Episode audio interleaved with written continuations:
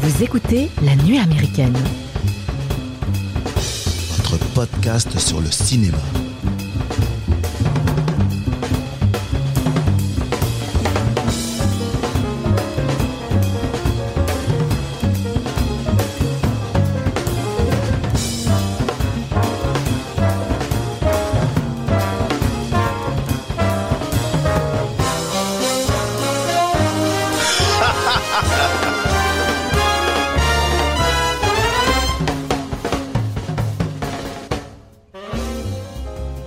Bonjour à toutes et à tous et bienvenue à la table de la nuit américaine. Aujourd'hui, on va flâner sur Sunset Boulevard dans les années 50 en traitant du film Boulevard du crépuscule, titre français, scénarisé et écrit par Billy Wilder, sorti en 1950 avec dans les rôles principaux Gloria Swanson, William Holden, Nancy Olson et attention, Eric von Stroheim. En deuxième partie d'émission, on vous donnera nos impressions au sujet du film House of Gucci de Ridley Scott et du dernier film de Scott Cooper, Affamé. Et on terminera bien évidemment cette émission par les coups de cœur de toute l'équipe de la nuit américaine. Mais avant de vous présenter l'équipe qui m'accompagne aujourd'hui, je pose là sur la table la question primordiale qui animera cet épisode. Le film noir est-il un adjuvant à la satire. Et pour essayer de répondre à cette question, je suis accompagné d'Éléonore. Bonjour Éléonore. Salut Mike. Et de Mathieu. Bonjour Mathieu. Bonjour Mike.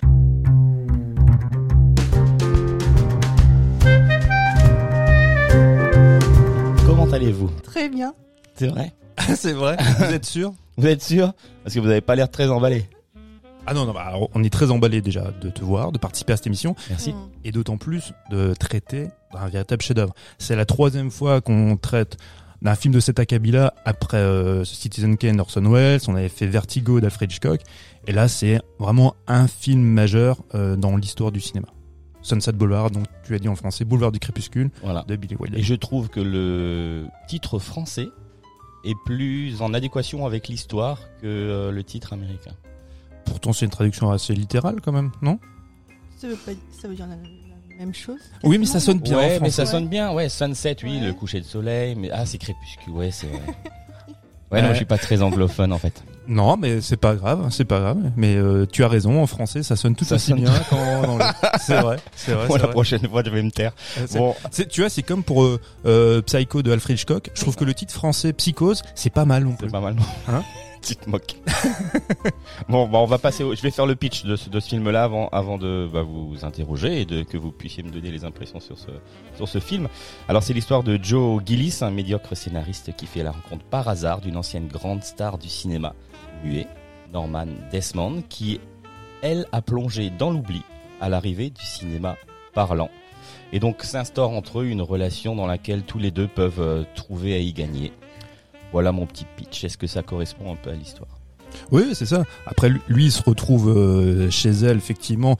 euh, en fait, il doit de l'argent. Il doit 300 euros pour euh, les frais de sa, Dollars. de sa voiture. J'ai dit euros, 300 dollars pour les frais de sa voiture. Les huissiers sont à sa porte. C'est ça. Et donc lui il se barre, il se barre avec euh, sa bagnole. Donc en fait, on va reprendre du début parce que le film commence euh, par euh, une- par des flics, par des on voit des sirènes de bagnoles de flics, des motards Mhm. et qui se rendent dans une maison et dans une belle villa et on voit là euh, dans une piscine un cadavre. Une belle villa, je ne sais pas, une grande villa. une, une grande villa. Bah, au moment effectivement où on le voit, on, on suppose juste Que qu'on- c'est que c'est quelqu'un qui a de l'argent. Voilà, parce que ça se passe à, effectivement à Sunset Boulevard, donc c'est quand même réputé à cette époque-là comme étant euh, le quartier où, euh, bah, où vivaient toutes les, toutes les anciennes gloires du cinéma muet. Et juste, j'ai j'ai lu que Sunset, enfin Sunset Boulevard, avant c'était effectivement le lieu de- du premier studio de production et que dans ce secteur-là habitaient surtout les employés. Euh, oui, oui. avant de devenir, bien sûr, ce que c'est. Oui, maintenant. avec la création des studios, donc là on est vraiment tout au début, donc euh, 1900, 1905, euh, 1910, avec euh, ouais, l'avènement des grands studios hollywoodiens, et principalement, on verra avec la Paramount, on en parlera tout à l'heure, où euh, Gloria Swanson, euh, qui interprète, euh, qui interprète, interprète Norma Norma Desmond. Desmond, était une figure, tu vois, euh, très importante. Elle-même du, du cinéma muet. Ouais, ouais, ouais. Mais Pour comme vrai. Pour de vrai. Ouais, pour Pour de vrai, ouais, ouais. C'est, c'est vrai qu'on y verra très rapidement. Ben, des similitudes entre sa vie à elle, son passé à elle, son personnage et le personnage qu'elle interprète à l'écran. Mm. Ah ben, reprends, reprends le cours de ton, de ton. Non mais voilà, donc euh, le, quand le film commence, il commence par euh, par une voix off, donc qui est en train de nous narrer ce qui ce Qui est en train de se passer. ce qui est en train de se dérouler. Et donc là, c'est en fait le c'est marrant parce que il y a, il y a une bascule à un moment donné dans au niveau de la voix off, parce que quand ça dé- ça débute, ça débute un peu ce qu'on appelle in, in medias res, donc c'est narré en voix off par l'auteur reporter. Comme c'est un reporter, c'est un point de vue narratif externe. Avant que le, le flashback tu vois, se, se modifie, et donc le point de vue euh, également, puisque le point de vue narratif incarné par la victime, du coup, c'est le point de vue omniscient. Donc il nous raconte, ouais, parce qu'au début c'est ce, ce type-là, c'est un scénariste, il aurait toujours voulu avoir une piscine, maintenant il, Il est dans l'eau, il est mort dans la il est mort dans la piscine. Et après, donc cette même, même voix commence en fait à, à narrer par le par le biais du flashback ce personnage. C'est ce personnage qui parle, donc c'est vraiment le point de vue omniscient.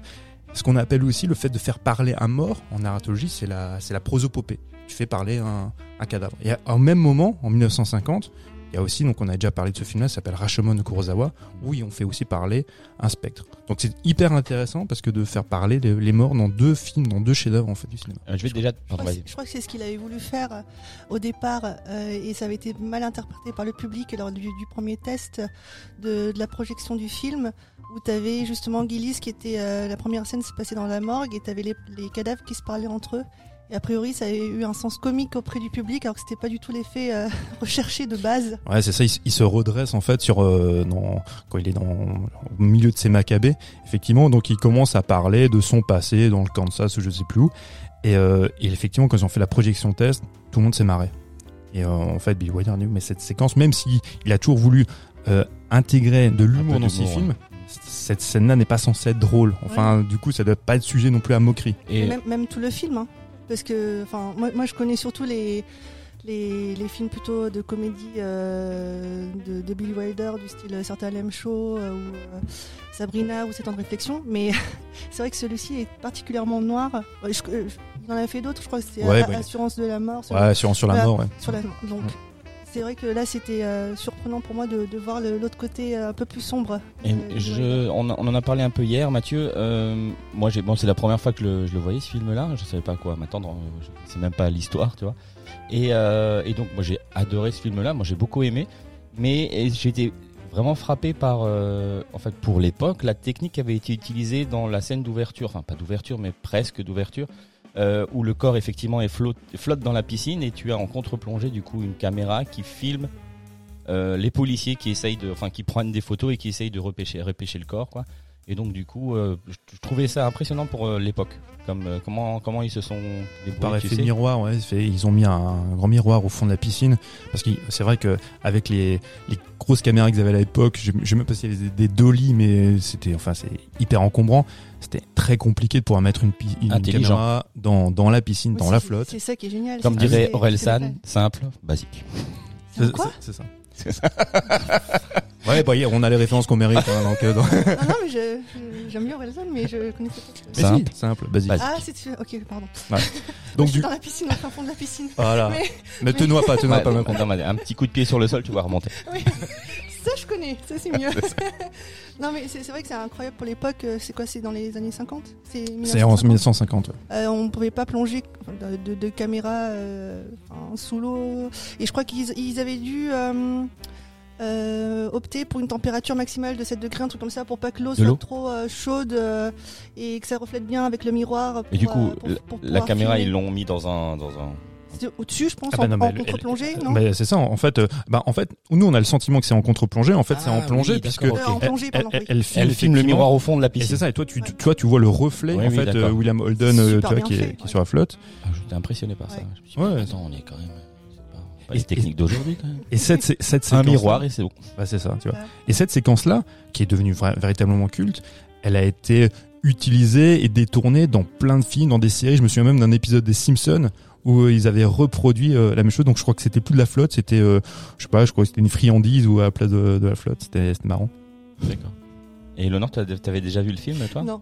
Non, moi La j'ai- première fois? Moi, moi, j'ai beaucoup de, de tendresse pour, euh, pour les films. euh, c'est, c'est- ça fait partie de mes films réconfortants, entre guillemets, de certains Lame Show avec Marilyn Monroe. euh, et, hum, et ouais, j'ai beaucoup d'admiration pour ce, pour ce réalisateur qui, a, qui, qui est emblématique euh, de, de l'époque et qui a réussi à mettre en lumière, à faire briller des actrices comme Audrey Hepburn ou euh, Marilyn Monroe. Et euh, elle, pour le coup, euh, on s'en souvient encore. euh, Tu l'as regardé avec tes parents, tu l'as regardé avec tes parents qui ont t'ont fait découvrir ça? Oui. Découvrir ça? Oui, oui, clairement. ouais. Ouais. Mais c'est vrai que Bi- Billy Wilder déjà c'est hyper intéressant parce que donc c'est un monsieur qui est né en Pologne, euh, dans la partie après avant austro-hongroise et puis il est né d'une famille euh, juive autrichienne. Donc il a changé de nom. Euh, oui, bah en fait son nom c'est quoi? C'est euh, je sais même plus. Enfin c'est Bon, bref, oui. une- Je- Je sais plus. Je tu je sais plus mon chéri. Parce que je sais pas s'il y a un Wi- Wilder en Pologne. Si, si, ouais, ouais, mais en fait, c'est, ce sont les familles euh, austro-hongroises, donc il y a quelque chose de très prussien là-dedans, donc ce, nom, ça peut, possible. ça peut exister. Mais, mais en fait, à, à l'origine, comme dit, il est, euh, il est d'origine d'une famille euh, juive autrichienne, et donc il a quitté euh, l'Allemagne, tu vois, avec l'avènement, tu vois, du, Reich en, en 33. Lui, il est parti à Hollywood en, en 34. Et il y a un bon mot, parce que Billy Wilder est très connu aussi pour ses bons mots, pour ses aphorismes. Et il disait, vous savez, dans les années 30, euh, les juifs comme moi, qui étaient optimistes, ont fini à Auschwitz dans les camps, et les pessimistes ont eu des villas à Hollywood. Parce que les optimistes, ils voulaient rester. Tu vois, ils Mmh, pensaient ouais. pas que, tu vois, que Les ça autres allait- ont fui. et les autres sont partis. Lui, il fait partie de ceux qui sont partis, qui sont partis, comme son frangin. Et il s'est installé à Hollywood. Il a commencé comme scénariste chez Lou Beach. Il a travaillé principalement avec euh, Charles Brackett au début. Donc, il que Qui a scénarise. co-scénarisé le film. Ouais, c'est ça. Donc, ils ont fait des films pour, euh, oui, pour, euh, principalement pour Lou Beach. Lou Beach, c'est vraiment euh, son mentor. C'est lui qui a un peu, lui a appris toutes les techniques de comédie, euh, comment mettre en scène euh, la comédie dans, et ce qu'il a reproduit dans, la plupart de ses films. Et quand Mélédon le disait, c'est vrai qu'on on, on le connaît plus pour ses comédies, mais il a aussi fait des films noirs, comme effectivement Assurance sur la mort ou Le Poison, et Boulevard du Crépuscule. Bah, c'est un peu un amalgame de tout ça, hein, parce que ça débute avec les codes du film noir, donc avec l'avenue des policiers, avec un cadavre, et après ça bifurque même dans autre chose, puisque quand on voit William Holden qui débarque dans cette cette villa, tu vois, comme tu disais toi quand on en avait parlé, tu disais vu de l'extérieur elle est décrépite. Ouais. Et en fait quand tu vas à l'intérieur c'est quand même encore très faste, très majestueux. Mais ce qui est intéressant c'est quand ils rentrent dans cette maison, tu as tout en fait tous les tous les tics visuels, c'est du, du film aussi de d'épouvante gothique. Mhm. Complètement. Hein Et, et je te faisais la remarquer euh, sur ce sur cet aspect-là un peu esthétique en parallèle, effet miroir avec la personnalité de, de Norma Desmond. C'est-à-dire qu'à l'extérieur, euh, c'est décrépit. Enfin, là, sa carrière est finie. Sa villa est décrépite. Donc, euh, elle, sa carrière est finie. Mais il y a quand même le faste de, de l'intérieur de la villa qui peut correspondre effectivement à ce qu'elle ressent, elle, être encore une grande star. C'est c'est- la prolongation de son, De, de sa personne. de sa personne, c'est ça. Ouais, c'est une espèce d'allégorie en Mhm. fait de, de qui elle est. Exactement. Et c'est vrai que quand il rentre dans cette maison, il a donc déjà en fait, il y a deux manières de, de- dont il tourne en fait euh, ces scènes. Quand il est dans cette villa, il, il rappelle en fait le, le cinéma euh, allemand, tu vois, de l'expressionnisme allemand, et il retourne, retrouve aussi ses influences qu'on a pu trouver dans les films du Universal, des films euh, d'épouvante. Le majordome, tu vois, qui est interprété par Eric von Stroheim, c'est vraiment le majordome qu'on peut trouver dans les films d'épouvante. Tu vois, la- même la manière dont c'est dont c'est filmé, on débute tout de suite aussi avec, euh, on attend, pardon, on attend les pompes funèbres. Mhm, ouais. Et on tombe sur un, sur un, un singe qui Un est chimpanzé, mort. ouais. qui est mort. Et euh, cet acteur-là, aussi- c'était aussi un, un acteur ou un scénariste ou, je- ou un, ou un réalisateur, mais Ah, qui un- était plus connu en France ou en Europe qu'aux États-Unis? Ouais, alors euh, Eric von Stroheim, c'est un grand cinéaste, mais euh, qui pour qui ça a été très compliqué. Effectivement, par la suite, il, il est connu, très connu aussi chez nous en tant que comédien. Il a principalement joué des rôles de Prussiens, de d'officiers allemands, mais il est, mais il est surtout aussi connu pour, euh, bah déjà, on en parlera par la suite, mais pour avoir été le, le cinéaste qui a aussi, qui a mis en vedette euh, Gloria Swanson. On en parlera après parce qu'il y a un épisode. ils- ils se sont vraiment aussi. euh, Enfin, ils ils se sont mariés aussi, non? Je sais pas, dans la vraie vie ou. Je sais plus. Ils étaient ensemble ou je sais Alors dans le film, oui. Oui, euh, on apprend que c'est son premier Ouais, mais dans- mari. Dans, dans la vraie vie, Oh. je, il y pas. bon. Je sais pas. Alors là, c'est là, tu me mets le doute. Je, je suis pas sûr sûr. Mais c'est vrai que. enfin, J'ai pas, j'ai pour, pas eu le euh, closer de l'époque, je, je l'ai ah, pas. le Paris Match. Paris match. Euh, c'est vrai que la, la maison est une- fait, fait partie comme si c'était un, un personnage, personnage, à, part. Et euh, comme disait Mathieu, on a l'impression que le, le miroir a été enfin, qui a eu un- qui est suspendu dans le temps. Et le- l'aspect gothique avec les ornements très euh, très baroque, rococo, pompeux, tout ça. C'est vrai que on a, on a bien senti. Ça faisait un peu l'ambiance euh, famille Adams avec l'orgue et tout. Ouais, et oui, euh, oui, le majordome. euh, Le qui- majordome qui- très, qui très droit, très de- austère, un peu allemand, hein, du, du qui, coup. qui pourrait jouer le rôle de fétide. C'est ça. Un peu. Et, euh, et voilà. Donc euh, c'est vrai que c'est un personnage à part. Ouais, c'est vrai, t'as raison. surtout quand il, il joue en fait de, de l'orgue, et puis elle, tu le vois en arrière-plan. Si, il utilise la même technique qu'on a vu chez dans Citizen Kane, c'est avec euh, en, en deep focus, où tu vois sur le même plan, tu le vois lui très net et elle aussi, et, euh, et donc lui filmé donc en- vraiment en premier plan, et il, il impose quelque chose, effectivement des, des codes du film gothique, du film d'épouvante. Et euh, ouais, ouais, c'est assez troublant. Et qu'est-ce que ce film a lancé euh, Enfin, c'est c'est une référence cinématographique pour certains réalisateurs ou pas Ou c'est juste un film comme ça qui est passé à la trappe ouais?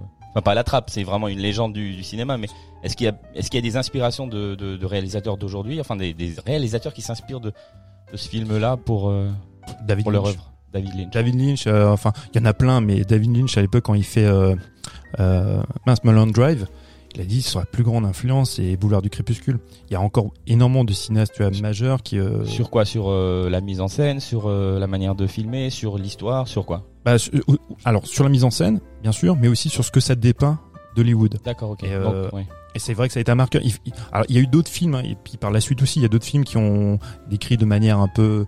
Ouais, qui ont été un, un peu, qui ont décrit Hollywood, mais euh, de manière à la, à la tacler un petit peu. Mais euh, comment dire ça? Il y allait assez frontalement quand même. Hein. Ouais, ouais, il y allait assez Ouais. frontalement. Sur- surtout les, les premiers retours, ils étaient assez mitigés. Il y a, il y a une partie de la critique qui ont trouvé ça, qui trouvait ça formidable, mais il y a, Mayer il y a Louise Meyer, tu sais, de la MGM, qui lui a dit non mais euh, ce que tu nous as fait, c'est un couteau dans, Oui, dans le dos, tu vois. se c'est- sont insultés, insultés, euh, Ouais, ouais, ouais. mutuellement. D'accord. Et mais euh, on n'est pas allé au bout de cette histoire-là, donc euh, on a fait un peu le pitch, mais l'histoire c'est donc il arrive là-bas et puis euh, Norma Desmond veut retourner, enfin veut faire un, com- un comeback. Elle est en train d'écrire un, un scénario qu'elle n'arrive pas à finir, enfin qui est très euh, voilà. nul. Et euh, lui lui dit qu'elle qu'il est scénariste. Bon, voilà. Et puis il décide, elle, elle décide de l'embaucher pour pour travailler sur son scénario pour possiblement faire un, le comeback. et et lui se dit bon ben c'est un c'est un salaire qui peut rentrer, donc je vais garder ma voiture et je peux voilà. Et au final, il se laisse entretenir et puis, puis voilà. Ouais, par confort. ouais, Bon, par- par... confort, euh, C'est- un petit gigolo quoi. C'est le, le- le gros dilemme entre euh, le- le- l'opportunisme et, et les conséquences. C'est ça, ouais. Mais comme dans pas mal de films de, de Billy Wilder où tu as souvent des relations euh, euh, complexes entre les, les personnages, euh, des, des relations amoureuses assez complexes. Il, Euh, il aimerait bien, oui, enfin, il, il, il est dans ce confort-là, il, aime, il aimerait bien le quitter, mais il est attaché à ça. Enfin, voilà, c'est pour l'instant, pour, l'instant, lui, c'est réconfortant d'être, dans ce euh, rôle-là. D'avoir le côté matériel, mais euh, en même temps, c'est il est prisonnier. Oui, dès le départ, c'est un usurpateur. Quand, quand il débarque, on le prend effectivement pour euh, un agent des pompes funèbres, pensant qu'ils vont emmener le, le cadavre du chimpanzé.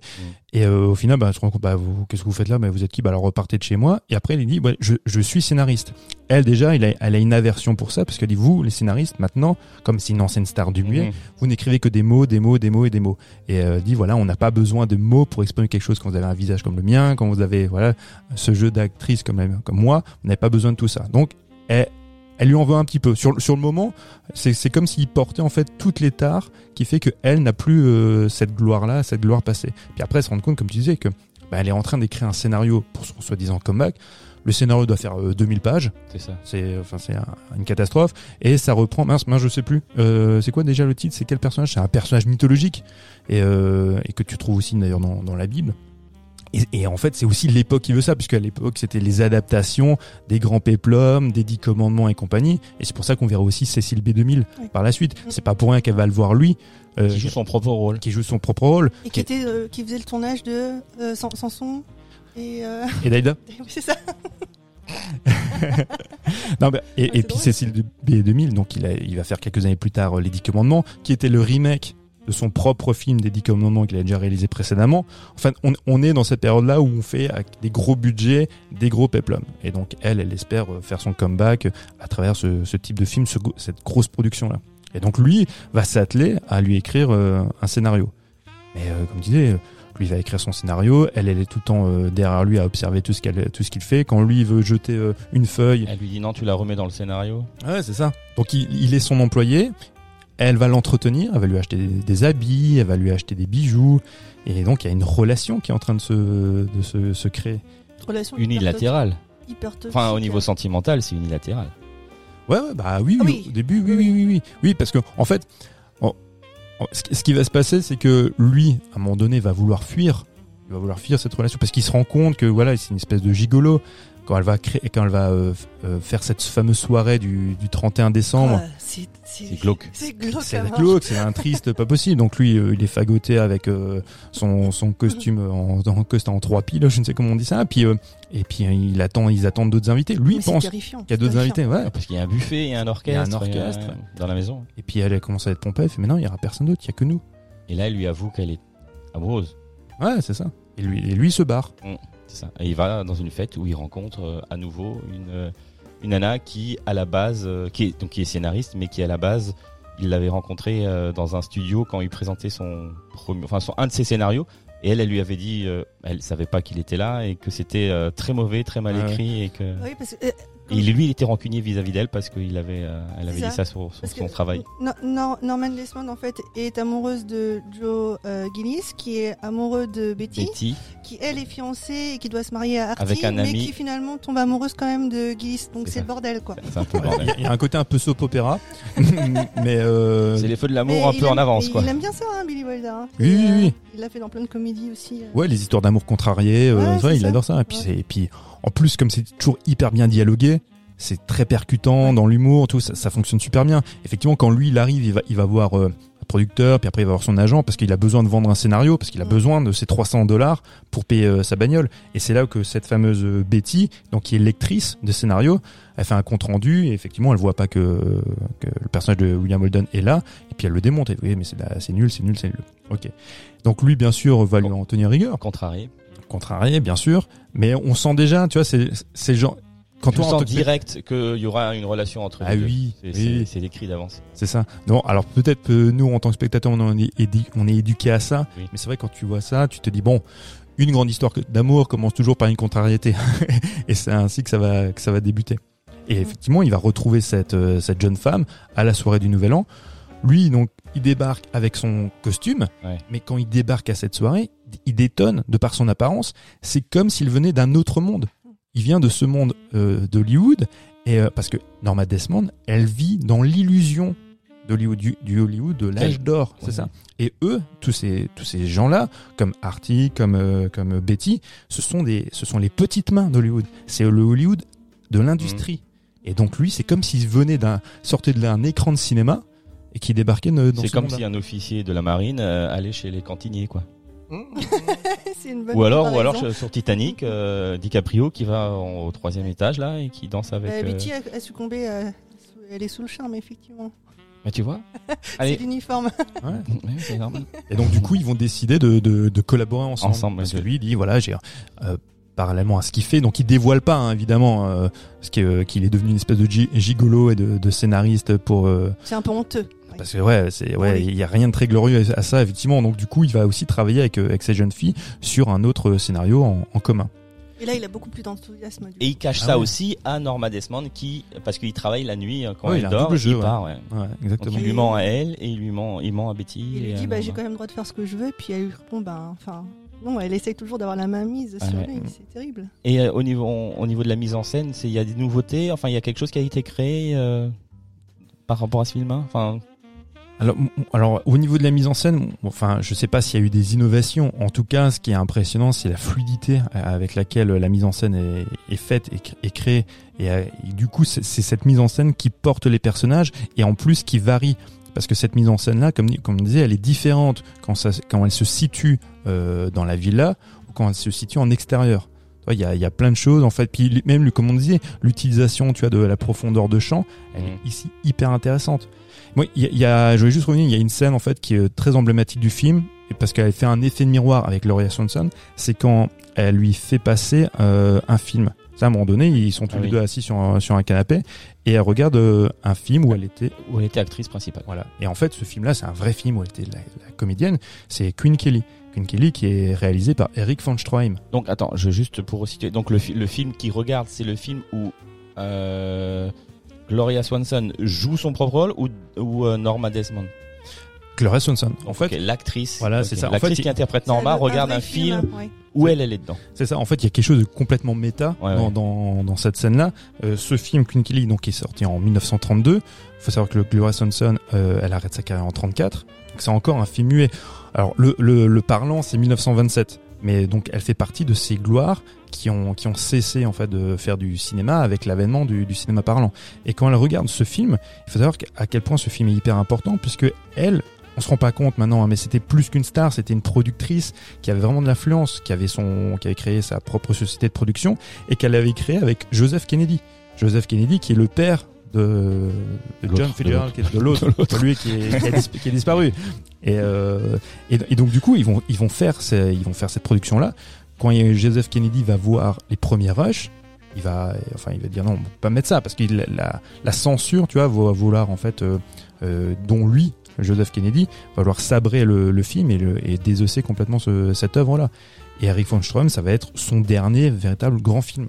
Et donc, on apprend aussi par la suite que le personnage de Max, donc interprété par Eric von Stroheim, c'était aussi un cinéaste. Donc il y a tout ce côté méta et que- et qu'effectivement dans le film, dans la fiction, il était réalisateur, il avait mis en avant euh, le personnage de Norma et dans la réalité, c'était le cas également. Ouais, ouais. C'est un très bel hommage de la part de Bill Wilder justement d'avoir Ah ouais. fait ça. Ouais. Pour, pour nous, ce qui est super intéressant, faut se dire, faut se mettre la place des spectateurs en 1950. Ils voient ce film-là, ils se disent, ah, ça, ça nous rappelle un âge d'or du cinéma qui n'était pas si lointain, tu vois. L'âge- d'or, c'est quelle période Tu peux juste rappeler du coup? C'est Quoi, 1920 30? Ouais, ouais, c'est, euh, c'est, 30.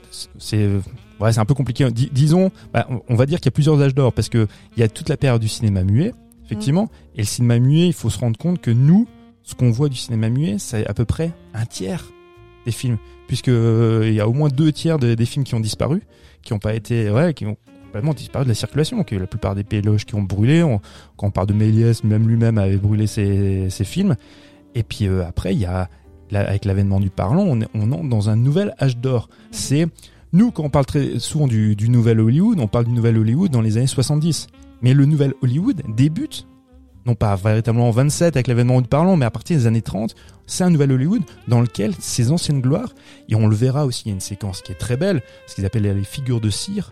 Où Ah il y a- oui. Ah ouais, Avec Buster Keaton. où il y a Buster Ah, Buster Keaton, et, ça- et ça c'est formidable, parce qu'en plus cette séquence-là, Qui était le concurrent de Charlie Chaplin. C'est ça, hein Dans les années 20, c'était. euh, Ouais, alors on aime dire que c'était en concurrence. Ouais, mais c'est pas vrai. Il n'y a pas véritablement de concurrence. Enfin, Ok. enfin, f- f- ça, tu vois, c'est non. À mon sens, il n'y a pas vraiment de concurrence. Buster Keaton, c'est euh, c'est un immense comédien et c'est un très grand cinéaste qui a influencé encore aujourd'hui. Si tu si tu regardes du cinéma euh, euh, de kung-fu, si tu regardes Jackie, Jackie Chan, tu lui poses la question. Son mentor, son influence principale, c'est pas Bruce Lee, c'est Buster Keaton. D'accord, ok. Quand tu vois un film de Buster Keaton, tu regardes le mécano de la générale, tu vas voir à quel point c'est formidable, à quel point c'est impressionnant visuellement, et se dire mais comment ce mec est encore vivant? Buster, c'est un, ça veut dire casse-cou. Mhm, Et, D'accord. et- et le mec faisait ses véritables cascades tout seul, euh, souvent en une prise. Enfin, tu- Ouais. Le mec- Belmondo des années 20. Ouais, Ah ça non, doit non, être ça, non, non, mais c'est. C'est au-delà. Ah non, oui, non, mais vraiment, c'est euh, Il y, sans a, déconner. il y a- il y a un film, je sais plus comment il s'appelle, où tu le vois courir, il dévale une pente et puis t'as plein de, de rochers qui Oui. lui tombent dessus, qui roulent et puis euh, il- c'est Ah non, non, très non, drôle c'est très drôle. Non, c'est Ouais, très drôle et vraiment. c'est- et c'est impressionnant. C'est c'est typiquement le genre de film. même quand au tu- niveau technique, tu vois. Tu Ah dis, ouais. bah, c'est des gros cailloux en carton en fait, mais c'est vachement bien. Non, non, mais il y a, il y a des séquences quand tu regardes des films Buster Keaton, tu te dis comment ils font ça. Aujourd'hui, on se pose pas la question parce qu'on a la possibilité avec des CGI de faire plein plein de choses, mais c'est typiquement un genre de film, tu dis mais comment ils ont fait et comment ils ont fait pour ne pas mourir. Oui, Et, et donc, je, pourquoi on oui, parle oui, de tu- Buster non, non, parce que tu parlais d'une scène euh, où. Ou les anciens, on- oui, quand, euh, il, quand il joue, euh, il joue à quoi? Non, il joue, il joue au Joue aux bridge. cartes, ouais. Il joue au bridge, et donc euh, effectivement, tu as une table avec que des, Des scénaristes, euh, des anciens acteurs, euh, Des anciennes gloires des. C'est ça. du Les cinéma années muet. 20, ouais. C'est ça. Et Gloria Swanson, c'était son cas, puisque comme on disait, elle, elle a mis un terme à sa carrière en 34, et en 50 pour Boulevard du Crépuscule, c'est son grand retour. Mm. Pour, pour se dire qu'ils ils n'auraient même pas pensé à lui poser la question à elle, parce que c'était une telle star dans les, du muet, et qu'elle avait complètement disparu, qu'ils n'étaient même pas posé la question de lui proposer. Ils voulaient d'abord proposer le, le film à Greta Garbo, qui a dit non, ça m'intéresse pas, foutez-moi la paix avec vos conneries. Et puis ils ont dit bon, bah, on va demander à Gloria Swanson. Putain, elle dit oui. Exceptionnel. Et effectivement, il y a cet effet de miroir, ce côté méta, qui est hyper intéressant. Et quand il regardait le film muet, justement, elle, elle, euh, Norma Desmond, parlait de, de, de Greta Garbo Hmm à un moment donné. Oui, parce qu'elle dit, Parce qu'elle dit qu'aujourd'hui les comédiens ne savent plus jouer. À part. euh, Voilà, ils, ils, ils jouent plus, ils s'expriment plus rien. Voilà, tout est dans le dialogue. Faut parler, faut parler, faut parler. Et puis elle dit bon, il y aura encore Greta Garbo. Ouais, Elle- et- elle- Et dans l'interprétation euh, du personnage de, de Norma Desmond par euh, Swanson, c'est un- une, interpré- une interprétation très théâtrale. On n'a pas l'habitude Ouais. de voir ça au cinéma. Enfin, nous, on n'a pas l'habitude de voir ce genre de. de, de- de- C'est très surprenant ouais, quand De tu performance, fois, ouais. Mais euh, c'est les performances qu'ils avaient dans le cinéma muet de l'époque, c'est ça Pour, much, euh, euh, ouais. C'est c'est pour euh, ben, pour euh, bah, pour euh, comment dire euh, annihiler le fait, le fait qu'il n'y ait pas de, de parole quoi, enfin de dialogue. de thé- thé- thé- théâtralisé? Ouais, il théâtralise pour Ah ouais. augmenter le, le C'est ça, il y a une espèce de surjeu. surjeu. Aujourd'hui, voilà. tu peux, tu peux plus. pas à trouver mes mots, mes phrases. non mais c'est ça, mais on a compliqué. compris, Mike. Mais on, mais oui, mais, mais, tant- mais c'est pas Je, grave. je vais me faire un café. Mais, Dans ma nouvelle tasse, la nuit américaine. mais non, mais tu le dis très bien. Non, mais c'est vrai qu'il y y a un surjeu que aujourd'hui, on en parlera plus, tard quand on va traiter du film de, de, de notre ami Ridley Scott où là, le surjeu est très très pénible. Mais dans ce film-là, ça, en fait, il y a un intérêt Oui. puisqu'elle joue la manière dont on jouait, dont elle-même jouait dans, Dans le les cinéma muet. muets. Mm. Et donc, elle est restée, ce personnage-là. Il y a des, il y a des moments, en fait, où elle est vraiment dans l'émotion, où là, pour le coup, elle ne surjoue pas les scènes. Ouais, ouais. C'est- plus entré. Et là, elle est très touchante. Et là, elle est, su- ah ouais, là, c'est vraiment exceptionnel. Au- Quand elle est sur le lit au téléphone, elle téléphone à, à Betty. Là, elle est dans l'émotion, non? Elle Oui, surjoue quand, pas, quand, non quand elle pleure, quand elle se rend compte Ouais. qu'elle va le perdre, toutes ces séquences-là, elle, est- elle est là. Il y a un jeu qui est plus entré, qui est et, et qui est plus propre aux, aux interprétations que nous on connaît. Et c'est pour ça quand, quand je disais, ouais, c'est là où je, où je voulais en venir. Quand les spectateurs en 1950 voient ce film-là, ils se disent, voilà, on parle de- ce cinéma-là. Pour eux, c'est comme s'ils regardaient dans, dans le rétro, on se dit, Ah, c'était bien ce cinéma-là. Mais pour nous, rendez-vous compte, nous maintenant en 2021, bientôt 2022, on regarde ce film-là. On le- rigolerait, on se moquerait. non, mais c'est- c'est que c'est- en fait, c'est qu'il y a une double interprétation. Parce que nous, on voit un film de 1950, qui, qui est déjà, ça fait 70 ans, Mhm. et en plus, on interprète aussi un, un, un film, tu vois, des, qui a l'éthique, on va dire, de, de ces comédiens des années 10, des années 20. Tu vois Donc la, la lecture est double, tu vois et le, et le, le flashback et, et le côté, voilà, euh, l'exégèse, tu vois, du cinéma euh, de, de l'époque est double. Bien ouais, C'est- c'est Billy. c'est primordial de, de comprendre ça parce que si tu regardes le film à la première lecture, tu te dis mais euh, enfin c'est trop pompeux, elle en, elle en fait des caisses. c'est- Oui, mais enfin, tu pars, tu regardes pas ce film en, enfin, je veux dire, tu sais, enfin, tu sais que ça parle du cinéma muet, non? Enfin, euh, Bah, tu, il y a tout le monde qui a vu au moins juste une petite séquence de cinéma muet que comment, même Charlie Chaplin, quand il est, il exagère ses gestes, il exagère toutes ses attitudes. Enfin, quand tu vois ce film-là, tu peux, tu, tu- En fait, oui, tu- alors- c'est- tu t'as pas une lecture du premier degré. Tu dis mais qu'est-ce qu'ils ont fait là? Bah, tu, alors tu as raison, tu as raison, et en même temps, euh, je, Tu as je tort. Non, non, c'est pas en ça. même temps, t'as tort. Non, non, t'as raison, mais en fait, ce qu'il y a, c'est que tu cites, et à, et à juste titre, tu cites, par exemple, euh, Chaplin. Donc, on va parler, c'est des, euh, de comique.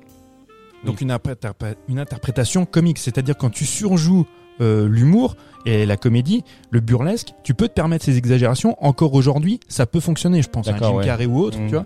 Mais quand tu veux jouer des émotions comme la peur, comme euh, tu vois euh, la tristesse, et, et à l'époque où tu surjouais, tu surjouais pas, tu l'interprétais comme ça, comme tu n'as pas les mots, tu es obligé de faire des gestes très, voilà, ça doit Très être ample.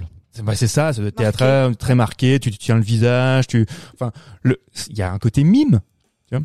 Et, et aujourd'hui, si tu reproduis ça, ça ne fonctionne pas, tu vois, ça, ou alors, ou alors il faut que, ou alors ça doit être euh, intégré dans un élément comique. Et Elle, elle, elle interprète admirablement bien quand elle joue justement le rôle de Charlie Chaplin. Ah oui, elle, c'est est, elle est drôle. elle est drôle. Elle est guillerette Mm. parce qu'elle veut mettre, enfin quelque part, euh, Gillis veut qu'elle joue un peu pour pour pour lui. Enfin, elle essaye de le distraire. Et elle, ressemble un petit peu dans son attitude. Enfin, Ouais. puis- elle ressemble un petit peu. euh, Et d'un coup, elle, elle, entend la- l'annonce du, du, du majordome. Mais si, mais j'ai, non, non. Bon, bref, j'ai. Non, Bon, vas-y, continue, continue. Elle entend. Elle ressemble à Charlie Chaplin. C'est ce que je disais. Ça me perturbe ton truc. Bon bref, elle a, elle a l'appel du majordome qui lui dit bon il y a les studios euh, Paramount. Paramount qui, qui veulent vous vendre et là du coup euh, Ça, tu c'est vois très son triste, hein. visage se figer et euh, elle joue super bien. Oui, parce Euh, qu'en la surprise et, et la, la, parce que la elle, s'a- crainte. elle s'attend en fait à ce que ce soit, euh, que ce soit Cécile B2000 qui l'appelle directement. Parce que Parce ils ont qu'ils ont envoyé envoyé le le scénario, Voilà, et ils attendaient un appel de la Paramount et elle, euh, c'est pas effectivement, c'est pas Georges B 2000, c'est ça? Cécile. Cécile. C'est pas. Cécile B2000. C'est Cécile qui fait, téléphone. C'est un euh, assistant. C'est un assistant. Et elle dit ah non et donc comme une grande star Elle est qui fière. dit elle est fière. Elle dit moi je pars pas aux assistants. Euh, tu, tu lui raccroches le nez, il me rappellera. Ah bah, elle, se, elle se projette en fait direct. C'est ça. Et elle se projette et au final c'est très triste parce que euh, Bah. on va pas- on dévoile ou on dévoile? Bah, on peut, de toute façon, on peut tout dévoiler, Oui, mais, oui. mais, mais il faut, il faut comprendre en fait que euh, Max, donc le majordome, entretient aussi cette, Oui, c'est, Parce qu'il lui envoie des courriers de, de, de, de- ah, c'est ça. des, des- des courriers de, de fans ou des choses comme ça. quoi. il rappelle qu'à une époque, et c'était le, le cas de Gloria Swanson, faut, faut vraiment se dire que c'est une époque complètement révolue. Le- L'époque du star system. Aujourd'hui, quand on parle de star, non, il y a des pseudo vedettes, n'importe qui, euh, enfin, qui se monte son cul à la télé, c'est une star aujourd'hui. Donc voilà, donc ça n'a plus aucun intérêt. Moi je l'ai été mais très brièvement. Très- mais on, et tout le monde s'en souvient. Ça- ça- Moi j'ai fait une story Instagram et puis c'était bon, c'était parti. C'est ça. Je l'ai pas vu. Ah bah t'as loupé quelque chose. non mais à l'époque c'était véritablement des stars. Quand, quand il parle qu'elle recevait 17 000 euh, courriers de fans par semaine, réel, c'était le cas de Gloria Swanson Mm. et de toutes ces stars, des, des Barbara Stanwyck, des, des, Valentino, enfin c'était c'était incroyable. Et donc lui il continue à écrire des lettres, elle reçoit encore des lettres et elle lui, elle lui montre à William Holden, elle dit voilà, les, mes fans et les spectateurs m'attendent, ils attendent mon retour. Donc son comportement est aussi entretenu par ce majordome euh, parce qu'il a peur qu'elle euh, ben, qu'elle euh, qu'elle mette fin à ses jours quand si elle comprend qu'elle n'est plus rien quoi. Oui c'est ça, et puis, euh, et puis lui il est amoureux d'elle. Et Ouais, oui, oui, secrètement, oui, parce que euh, c'était ouais. son premier mari ou un de ses, oui, Oui. son premier mari, je crois. On Oui. l'apprend, on l'apprend dans le film et puis euh, je pense qu'il est encore un peu euh, Ah, in love. Il, il veut la C'est un petit peu son crush. Il veut la protéger. Il- Forever. il- il il l'a mise en lumière euh, quand elle avait 16 ans, je crois. C'est ça. C'est ce qu'il dit. Non mais il faut, il faut se rendre compte, cette relation est quand même. C'est comme Incroyable. René et Céline. Pareil. Sûrement. Ouais, alors là, je, je peux pas- je- Bah, si, c'est pareil. Il l'a pris sur son c'est- aile. Elle avait 14 balais. Pareil. Ça va, tu, tu as vu le film Aline? Non, pas encore, mais euh, j'aime bien Valérie Le Mercier, donc du coup, euh, j'aimerais bien, bien voir. C'est vrai. Ça va, tu aimes bien Céline Dion? Moi, j'aime bien, ouais. Enfin, Ouais, j'aime bien ouais. pas tout, mais j'aime bien certaines chansons. Ouais, c'est quoi, je, enfin, là. moi, moi, je, suis pas fan de Céline Dion du tout. Il y a deux, trois chansons, je peux me laisser aller aussi à les chanter quand j'ai picolé. Ça, ça peut le faire. Mais j'irai pas Les voir gens le qui n'assument pas, c'est vraiment pas très marrant. Et toi, t'es vraiment pas très marrant. Moi, je suis pas marrant. Et euh, avant qu'on parle de Céline, on parlait de quoi qui était plus Que, intéressant que Eric Oui, von oui. Stroheim, Alors, et, non, et donc le personnage de Max est un personnage hyper complexe. Leur relation est très complexe puisque il est son majordome, il fut son mari, il fut son metteur en scène. C'est quand même incroyable qu'il reste toujours auprès d'elle. Donc il est dépendant d'elle et en même temps il est aussi dépendant de sa gloire passée à lui parce que sa gloire à lui, il la voit à travers elle. Parce que sans elle, il n'existait pas. Oui. Tu s'amuses. Ouais, c'est ça, ouais, c'est ça, exactement. Et donc du coup, il entretient en fait euh, cette, cette gloire, euh, cette gloire passée. Je, je, je veux juste revenir aussi juste sur un truc. Euh, Il y, a, y a une espèce de métaphore aussi avec les animaux, parce que le personnage de William Holden, dès le départ, donc quand il arrive, on le prend effectivement pour le pour un, un croque-mort. un croque-mort, c'est ça. Donc il y a ce chim- chimpanzé qui est mort. Il va devenir ce Le nouveau chimpanzé. le nouveau chimpanzé Oui, oui. de, de Il va Gloria. prendre la place euh, pour euh, combler le vide, quoi. C'est ça. Et, et par la suite, euh, qu'est-ce que je voulais dire? Eh ben non, j'ai un, j'ai un trou. Ah oui, il y a le chien aussi. Je sais pas si vous vous souvenez. À un moment donné, ju- justement, quand il reçoit un coup de fil, euh, Ma- Max, Max se décroche. Et puis il dit oui, qui a appelé? Non, mais c'est rien. Donc là, il invente Ah, c'est un chien perdu. C'est un, chien perdu. Le chien perdu, c'est qui? C'est William Holden, puisqu'à ce moment-là, il est parti. Il y a le rat. Oh là, la lecture, elle est. Il y a un rat.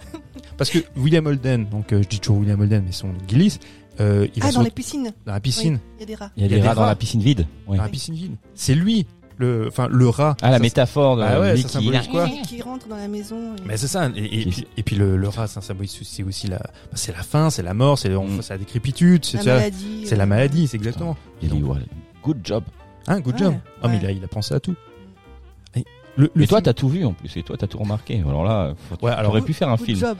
Good job pour toi parce que effectivement, maintenant quand tu, quand, quand t'en parles, tu, on, on peut, on peut effectivement l'analyser de la même façon, mais en le voyant, Moi, j'y avais pas en pensé. le voyant, en le regardant comme ça, dans le premier. Alors tu l'as vu certainement plusieurs fois, hein, mais euh, moi, en regardant comme ça, j'ai pas fait cette, euh, ces, ces euh, comparaisons. Non mais il y a, le film est très riche en symbolique. Hein. Alors, je, je- je l'ai noté au, au début euh, quand Joe Gillis donc il arrive à la maison.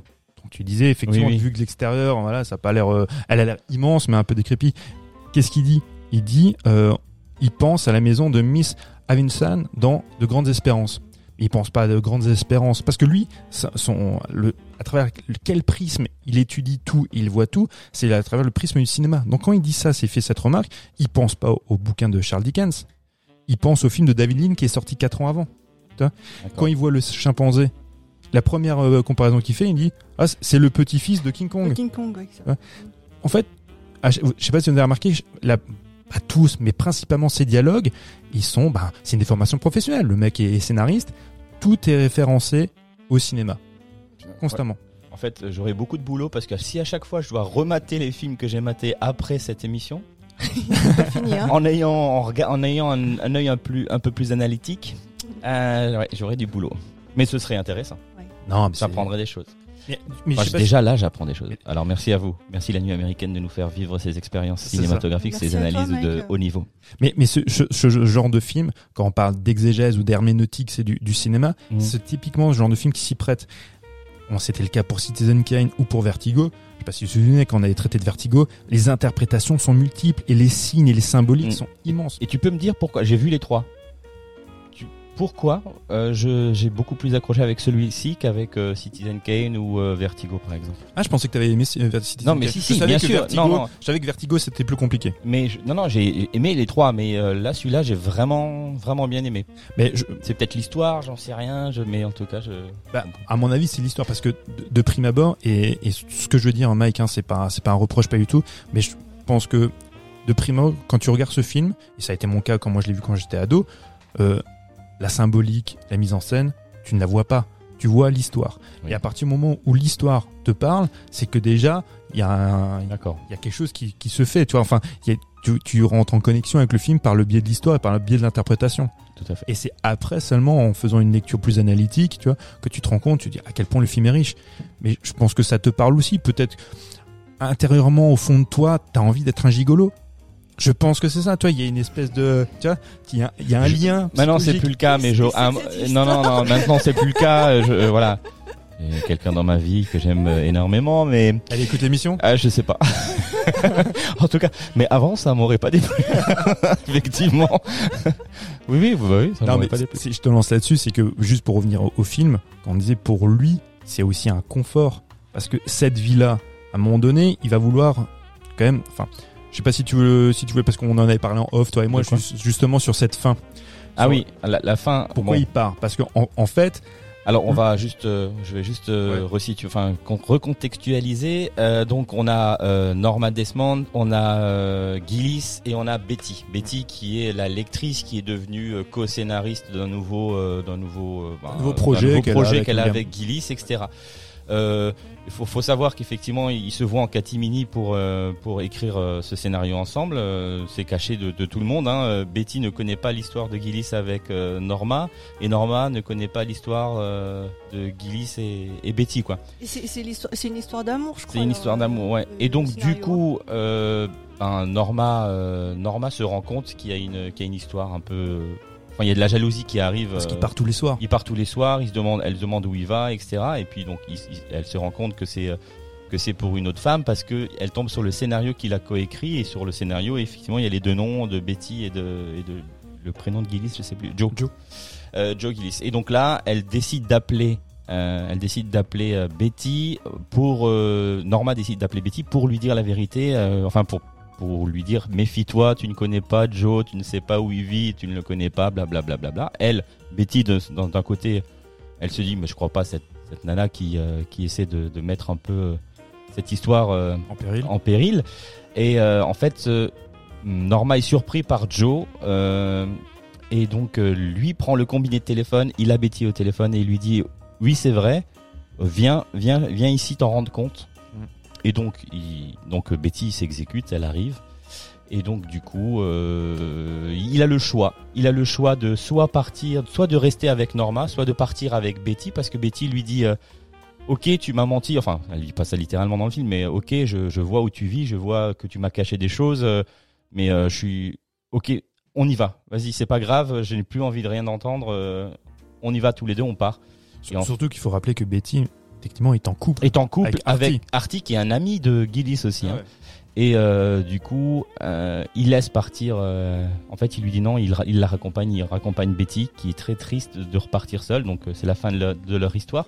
Donc on imagine que il lui dit au revoir, Au pour revoir rester pour avec rester Norma, avec Norma. pour rester dans ce confort, Dans ce confort. Et, euh, et- et dans ce Et- et- mensonge. et il lui explique euh, un peu son, son côté euh, matérialiste Et- en lui et- disant et- euh, comment tu crois que j'ai pu avoir euh, Oui, je vais pas 18 vivre avec toi euh, dans un petit appartement, etc., Ouais. etc. Mm. Et donc, du coup, elle part et lui remonte à, la chambre de, dans la chambre de Norma, rejoint Norma. Et donc là, tu- effectivement, euh, tu, tu penses que ben, leur histoire va continuer, qu'il a choisi Norma. Sauf qu'il va dans la chambre, il fait tout, il fait sa valise, donc une valise, et euh, il dit à Norma, c'est fini. Et là, il part. Mm. Et moi, ma question que je t'ai, enfin la question que je t'ai posée hier, j'ai dit mais en fait, il est fou amoureux de Betty. Betty vient, lui dit, bah en fait, euh, c'est pas grave, viens, on part tous les deux, on s'aime, viens, on part tous les deux. Et il lui dit non. Mm. Mais en plus, il lui dit non, mais pour quitter Norma aussi. Ouais, C'est que- quoi C'est pour retrouver sa liberté, c'est pour retrouver son intégrité, c'est pour. euh, pourquoi? Parce que moi, je serais parti avec Betty. hein. Il veut mettre. ah bah oui, bah oui, mais je. Non, mais oui. Bah oui, Dans, sûr. dans- dans le contexte, je serais parti avec Betty. J'aurais fait ma valise aussi, Ouais. mais je serais, je serais parti avec Betty. Mais il veut, il veut tirer peut-être un, un- un trait sur euh, sur toute cette parenthèse là et, et tout ce que et tout ce qui satellite autour de ça. Il est, je pense qu'en fait il veut tirer un trait sur, sur, sur tout ce que ça représente. voilà c'est ça sur son mensonge, sur cette Pour, euh, usurpation. retrouver sur- une certaine dignité C'est ça.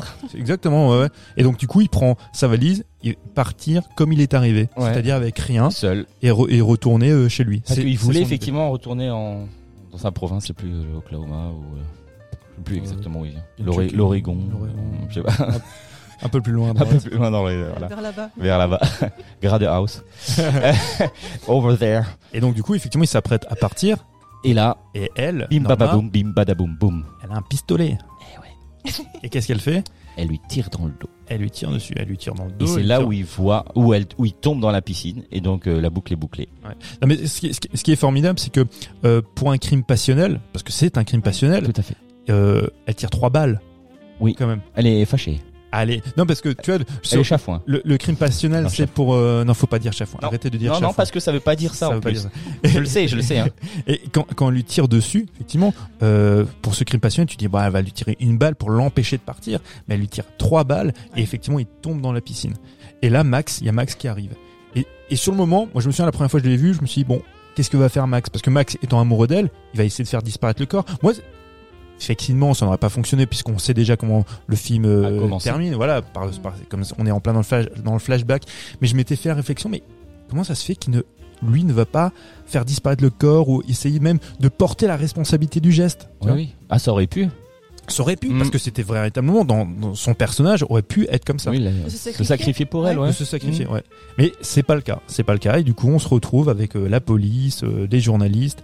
Et là, bon, c'est là où il y a la scène, scène magistrale. Ah ouais. Descendre des escaliers. Voilà, alors ça commence, elle est dans sa chambre, il y a les policiers, et elle, complètement perturbée. Et les Alors, journalistes en bas. les journalistes, Non, mais bah, elle, elle a vrillé, hein, elle est devenue complètement folle. Ouais, ouais. Et, et là, en fait, et dans cette chambre-là, il y a aussi un personnage réel. Il y a Eda Hopper, D'accord. qui est Eda Hopper. Hopper, qui interprète son propre rôle, c'est une écotière. C'est une chroniqueuse mondaine. C'est un personnage extrêmement célèbre à cette époque-là à Hollywood. Euh, c'est simple, on avait, on avait déjà évoqué ce personnage-là quand on avait parlé de Citizen Kane, puisqu'elle était à la botte de euh, mince, de William Randolph Hearst, et elle a tout fait pour euh, empêcher la sortie du film. Donc pour te dire à quel point, pour vous dire pardon, à quel point ce, ce personnage, enfin ce- cette personne, Eda Hopper, était extrêmement influente. Donc elle, c'est la seule journaliste qui est présente dans la chambre avec les policiers. Les autres sont en bas en attendant avec leur caméra. Oui. Parce que elle, elle a une influence énorme. Donc elle est en train, elle passe un coup de fil et c'est elle qui est en train de, de nous d'expliquer aussi bien à sa rédaction qu'à nous spectateurs ce qui est en train de se passer. Effectivement, comme tu disais, elle, elle a complètement vrillé. Mm. Elle, elle a l'impression que bah, elle se prépare pour un tournage. Oui, oui. Pour cette- Et puis oui, il y a le truc, euh, il y a Max qui descend, il dit vous êtes prêts les journalistes, vous êtes prêts les caméras, allez, on tourne, action, elle va descendre, toi. Ouais, c'est, c'est- Il est en plus jusqu'à là, il est dans la dans la dans le fake. oui, oui, oui, bah, il est dans le fake et puis euh, surtout que, euh, en fait, elle, elle s'imagine que c'est Cécile B2000 qui est en bas en train de l'attendre et elle dit je suis prête pour mon gros plan. Ouais, ouais. son gros plan sur le son visage. Et en fait ce sera un plan large un plan d'ensemble où tu vas la descendre au milieu des photographes des journalistes. Et là elle est dans cette posture ouais, de ces actrices de diva, de quoi. diva un- voilà avec euh, ces, ces poses un peu dramatiques. Et puis euh, Eric von Stroheim lui euh, bah, joue le cinéaste en disant aux caméras voilà, voilà, vous tournez c'est Ouais, la en descente fait, c'est. Max qui lui offre son dernier rôle au final. c'est ça Et lui aussi. Du coup, ils, Oui, oui, vivent non, le bien moment sûr, ils vivent deux. le moment tous les deux. Ouais. euh. et, et- et en fait ils Très reproduisent beau film. ils Très, très reproduisent une séquence de Queen Kelly D'accord. Parce que dans Queen Kelly, il y a aussi ces descentes d'escalier. Le personnage euh, euh, de Gloria Swanson dans Queen Kelly, en fait, ce n'est pas forcément par différence d'âge, c'est la jeune fille qui, elle, va se suicider. Qui ne va, elle, qui va, enfin, se suicider. Disons, qui va mourir, non pas euh, tomber dans une piscine, mais tomber dans un fleuve après avoir dévalé aussi euh, un escalier. Il y a, y a c'est- c'est- y a un genre cinématographique pour, euh, pour les, les films qui sont faits avec plein d'images que symbole avec fait, fait à base de symboles et de tu vois Bah, c'est un, c'est un style particulier ou non, c'est bah- juste utilisé comme ça? Alors, bah, c'est un style, c'est le style, style symbolique et un peu maniériste qu'il y a dans, dans le cinéma, mais le, le- le cinéma, euh, surtout à cette période, est, est quand même très riche effectivement en, en symboles. On, va- on parlera plus tard au courant de l'année à venir aussi du, du cinéma italien, comme le giallo, ce genre de choses, qui aussi, ça dépend des cinéastes, qui, qui effectivement ont, ont une culture euh, euh, visuelle, formaliste, picturale, où ils intègrent beaucoup d'éléments, qui soient euh, des films, qui soient, de, de l'art. On en a parlé déjà avec Lars von Trier. Mhm. C'est aussi, aussi le cas. Et Est-ce- oui, excuse-moi. non non vas-y Non, mais je, je je pense pas. C'est pas un style à proprement parler, tu vois. C'est euh, il y a des cinéastes comme voilà, comme Billy Wilder, des cinéastes extrêmement cultivés. Je veux pas dire que c'est moins le cas maintenant, mais euh, Il y a beaucoup moins de références il y a moins de références et, et, artistiques. ou- et quand il y a des références maintenant, elles sont tellement criardes, tu Ouais. vois, euh, que ça n'a pas tellement d'intérêt. Si si tu fais un, un je- voilà, C'est je- moins fin. voilà, je veux dire, maintenant c'est ma marotte, mais si tu prends un film, tu vois, un, un Marvel et tu et tu mets la Joconde dans le film, euh, voilà, la Joconde, ça n'a- pour euh, pour le spectateur de, de Marvel, ça est- c'est équivalent, c'est de je sais pas moi d'une image que tu peux retrouver sur un mug. donc c'est plus enfin c'est à peu près la même subtil. chose mais c'est plus un film référentiel hein, que que référencé que que symbolique du coup Euh, quoi, Sunset Boulevard? Ouais Bah c'est les deux hein, parce que c'est extrêmement référencé, mais ça joue beaucoup sur un symbolique. hein, avant qu'on en parlait avec euh, Ouais. Plein plein mélanges, je parlais des animaux, mais, mais oui, de oui. tout, tu vois. Et, et ce côté méta, et, et, euh, et effectivement, c'est une référence. Mais ce- le côté méta est aussi extrêmement symbolique pour pour pour nous montrer, pour nous donner à, à suivre l'évolution des personnages aussi. Et, et, et l'hommage qui rend, euh, qui rend à, à ces acteurs qui, qui sont des, enfin, qui sont passés désuets un petit peu et, et, et aussi ce, ce dont tu parlais en- tout au début, euh, Mathieu, par rapport au, au fait, euh, enfin, que ce soit intéressant le, le- ce parti pris de la part du, du réalisateur de, de dénoncer aussi la, la grosse machine euh, hollywoodienne. Et, euh, et, et des, comme il disait, je crois, je sais plus si c'était lui ou quelqu'un d'autre qui disait que de, fait que ça crée des, des monstres euh, surdimension- avec des égos surdimensionnés. Mm. Et, je crois que la Paramount d'ailleurs n'a n'a pas été d'accord pour, pour être cité, puisque il faisait, les studios lui faisaient une entière confiance. Non, c'est ça. Ouais, bah après, on, peut comprendre la, crainte des studios à, l'époque, parce que le film est quand même extrêmement corrosif. Et euh, c'est l'usine à rêve.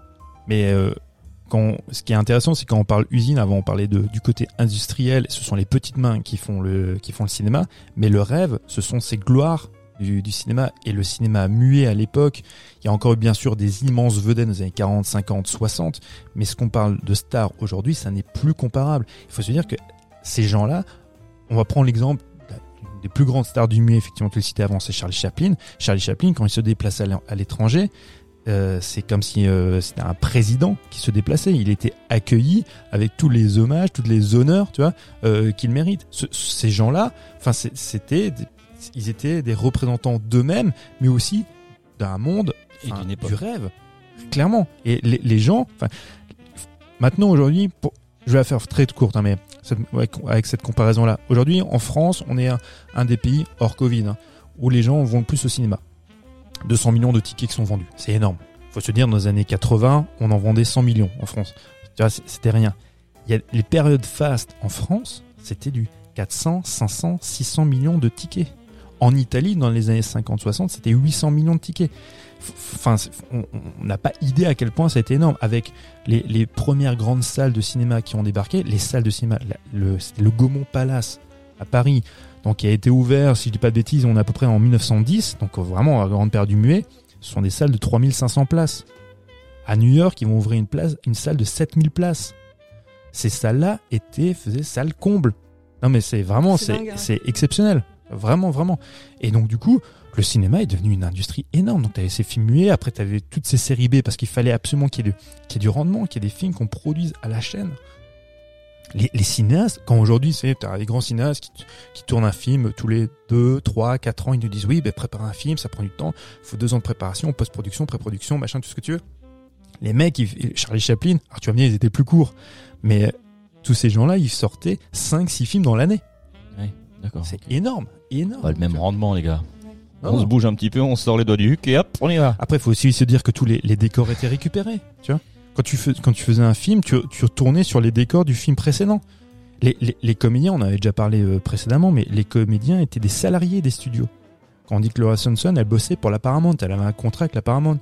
Elle-même, après, s'est barrée, elle, elle est chez United Artists, elle a créé aussi sa propre maison de production. C'était des salariés de- des studios. Et quand elle arrive avec sa, sa voiture avec Gillis dans, dans les studios justement, et elle dit au, au portier euh, Mm. mais attends, euh, c'est moi quoi. Bah, le plus âgé, le là, plus, le, fait, plus- le euh. plus âgé la reconnaît et Ouais. le plus jeune ne la reconnaît pas et- du tout. et la scène du, du plateau où, euh, Ah oui, on l'a pas où il dit y a ça. ce tournage, Ah, avec le, avec, euh, avec le, comment dire, le avec 2000. projecteur qui se Avec tourne le vers elle et qui la met en lumière. Et là, tout le monde se rend compte que Mais c'est même Norma le- Desmond la- qui est la dans les manière, studios euh, et tout le monde va, va ouais. venir la voir, ce qui va la réconforter. euh. Même la, la manière dont c'est filmé, c'est Mais c'est c'est splendide. super Et bien. tu, tu vois les, Ouais. les différents euh, corps de métier, enfin c'est Tous, t'es oui. plongé dans Ah ouais. dans, ce- dans, dans, dans ce lieu de tournage quoi. C'est c'est vrai que on- c'est vrai qu'on a oublié de raconter ça, mais du coup ils se rendent en- au studio pour voir euh, Cécile B2000 en pensant effectivement c'est pour le voir, pour tourner le scénario qu'elle a écrit, mais en fin de compte Cécile de B2000, je dis, mais qu'est-ce qu'elle fout là Ah ouais. Donc, Comme c'est une ancienne gloire et qu'ils étaient proches, donc il lui il montre fait semblant. voilà, il lui montre les studios et puis il lui explique mais tu sais on, on ne tourne plus des films comme on faisait avant. Il est un peu gêné, ouais. C'est ça. Et, et puis il essaye d'un petit peu de, de, de, de la calmer, de la ralentir un petit Et- peu, et surtout qu'ils se rendent compte qu'au final le coup de fil qu'ils ont eu d'un assistant. C'est ce que je voulais dire, ouais. Vas-y, Ah, non, non, non, vas-y, vas-y. Ouais, Le coup de fil qu'ils ont eu d'un assistant, c'était en fait, euh, ils voulaient juste euh, bah, louer la, pendant deux semaines pour un tournage la, la voiture de, de Norma qui est. C'est une voiture luxueuse, Une, ouais, une voiture euh, ouais. italienne, je crois. Imagine la Ouais, et déception, ben quoi. la tristesse de, de, de ce moment-là. Ouais, bah, et surtout que elle, bon, ils vont lui cacher, elle ne le saura pas. Il y a juste Max et, euh, et Joe qui seront, Qui seront compte, au courant. Et euh, du coup, ils vont partir. Mais effectivement, Ouais. elle, comme tu disais, elle est confortée dans ce statut, dans son statut de star. Par cette scène-là, ouais. par cette scène Ouais, qui ouais. est magnifique. Elle est magnifique, moi j'ai ouais, adoré. C'est une ouais. super belle scène. Et c'est vrai qu'on a tellement d'empathie pour elle, pour cette. En, en même temps, on se dit, allez, putain, c'est une gloire du cinéma euh, hollywoodien, elle est plein aux as, voilà, bon, c'est bon, on va, on va pas la plaindre non plus. Mais y a- on a tellement d'empathie pour quand même pour une dame qui voilà, qui est, bah, qui est mise de côté, tu vois, qui, euh, qui est avoir été et ne plus être. Mm. C'est Bah, alors du, que du fait qu'elle est vieillie aussi et qu'on veut plus d'elle. C'est c'est ça aussi. Hein. Ouais, bah en, fa- en fait, il y a pour les actrices, ça a été c'est terrible et c'est encore le cas maintenant, peut-être un peu moins, mais malgré tout, tout Ouais, de même, ouais. il y a ces actrices qui passaient 40 ans ne sont plus embauchées et qui plus est, euh, elle, bah, il y avait cette double peine avec l'avènement donc du cinéma parlant à partir de Mm. 1927 et le chanteur de jazz où il y a plein de comédiens, mais que ce soit hommes ou femmes d'ailleurs, hein, Mm. qu'on n'a plus revus. Parce que Charlie Chaplin, lui, a réussi à s'adapter. Il a encore fait des, des films muets, même au début quand il y avait le, le parlant. Mais sinon, il y a plein de, plein de comédiens qui qu'on n'a plus. Il y a un film qui est génial, qu'il faut absolument voir, et je pense qu'on le traitera, je pense l'année prochaine, qui est... euh, C'est en négociation. C'est en négociation Non, même pas, parce que ceux-là sont non, imposés. sur- sur- on, va, sur- on va le traiter. Ceux-là sont Chantons imposés. sous la pluie. Ah, Ah ouais, et- trop cool. ouais. Et Chantons sous la pluie, il y a des séquences magnifiques avec justement ces comédiens du qui étaient du muet qui vont on va basculer dans le parlant. C'est c'est fantastique. Et ça a été oui, ça a été très compliqué pour tous ces acteurs là. Et à vos yeux, ce film, c'est un film, bon là, on en a un peu parlé hein, durant l'émission, mais un film hommage ou satirique, ou les, certainement les deux d'ailleurs, de, du, du, du monde hollywoodien. Non, moi je, alors la, satire en fait, je pense ça m'a fait penser euh, alors, je vais essayer de développer ça de manière très simple. Dans les années 70 quand il y a le nouvel Hollywood qui débarque, on a tous on a tous cru, on a longtemps pensé qu'il venait pour euh, voilà euh, virer le cinéma de papa. C'est un petit peu avec la nouvelle vague en France. On disait voilà les jeunes Turcs du, du, du nouveau cinéma, en fait la nouvelle vague, eux cassent les, les idoles, déboulonnent les idoles. Mais en fait c'était pas le cas. Quand eux ce qu'ils voulaient, c'est ils, ils étaient très friands, et ils étaient des grands admirateurs des cinéastes de l'âge d'or, mais ce qu'ils ont toujours rejeté, c'est le système des studios. Et le, le film Le pouvoir du crépuscule, c'est un hommage à une forme de cinéma, mais par contre, c'est effectivement extrêmement corrosif sur le système des studios. Et c'est souvent ça qui a été remis en, en cause, en fait. C'est le Donc- système des studios et pas le cinéma. Le cinéma, bon voilà, c'est comme ça. Mais le Ouais. système de D'utiliser des gens et puis des gens les, et les de, jeter de après. les jeter après, ouais. Mm. Euh, vous avez encore des choses à Mathieu, Éléonore, à nous dire sur ce film, majestueux film, euh, Boulevard euh, du Crépuscule, Sunset Boulevard? Je, il faut, bah, moi, je le conseille en fait de le voir en double programme, si vous avez la, la possibilité. J'en avais parlé, c'était un de mes coups de cœur. J'avais parlé de euh, d'un, c'était en l'occurrence d'un roman, Billy Wilder et moi, qui traitait en fait du film euh, Fedora. Fedora, c'est l'avant-dernier film de Billy Wilder. On peut véritablement le voir en double programme parce que c'est un petit peu la même histoire sur une actrice qui elle vit reclus en fait euh, chez elle, qui fut une ancienne gloire aussi du cinéma. Et euh, c'est hyper intéressant. Je, je le conseille à tout le monde. Donc il faut regarder aussi Fedora. Ou d'ailleurs, voilà, j'ai oublié. Il y a William Holden qui joue dedans. Ah, bah oui. Ah, oui. Et voilà. Et certains l'aiment chaud, s'il vous plaît. Beau gosse, hein, beau gosse, franchement, beau gosse. Ouais. Et, puis- Hein, William, William Holden. Ouais. William Holden, quand il débarque en fait en, en 1950, effectivement, c'est le jeune premier, le beau gosse. Mais c'est Ouais. pas encore la, la, la- c'est Pas la encore la star. Il y aura le pont des rivières Kwai quelques années après de David Lean. Et il y a un film essentiel pour euh, tous les amateurs du western et pour tous les amateurs du, du nouvel Hollywood. Euh, c'est hein? Oh, Et là j'ai un doute. Oh là, j'ai j'ai un de ces Oh, trous. oh J'ai un de ces trous. Comblons, Oh comblons, un morceau de musique sur la chaîne www. La horde sauvage. 91.3. Se- Seb, tu, tu couperas. Euh, non, on laisse, on Ah bah laisse. non, on laisse, attends, Bien évidemment qu'on laisse. non, la horde sauvage de Sam Peckinpah. Hein Encore. Bah, vous avez tous vu La Horde sauvage, donc sorti en 1969 de Bien Sam sûr. Peckinpah et William Holden. Là, dans ce film-là, donc là maintenant c'est un William Holden déjà vieillissant et qui joue un, un cow-boy euh, à la dure. C'était pas Montgomery qui aurait dû prendre le rôle C'est alors ouais, c'est Montgomery Clift Ouais. qui aurait dû prendre le rôle et il, Et finalement, il, ça lui va bien à Holden. bah ouais, je pense. euh, bah, j'aime bien j'aime beaucoup Montgo- Montgomery Clift, mais non non, ça convient mieux à William Holden. En fait, maintenant c'est typiquement le genre de rôle, c'est comme Gloria Swanson. Tu verras plus, tu ne verrais plus quelqu'un d'autre, même une Greta Garbo. Maintenant, tu vois, pour moi c'est elle. Tu vois, c'est pas possible de prendre quelqu'un d'autre. Et regardez certains l'aiment chaud. Je, je réitère Oh. parce que euh, on pas relevé tout à l'heure. Ça Ouais. dépend des goûts, mais euh, oui, c'est vrai. Alors certaines choses, c'est formidable. C'est drôle, ça fait du bien. C'est un mélange de film gangster et de comédie. Et moi, c'est un de mes films préférés. C'est vrai? Allez-y. Ok. Surtout à la fin avec cette fameuse réplique qui dit Nobody's perfect. C'est génial. Ouais. Coup de théâtre. Coup de théâtre. Euh, bon, bah, les loulous, on va passer à euh, la rubrique euh, des actualités.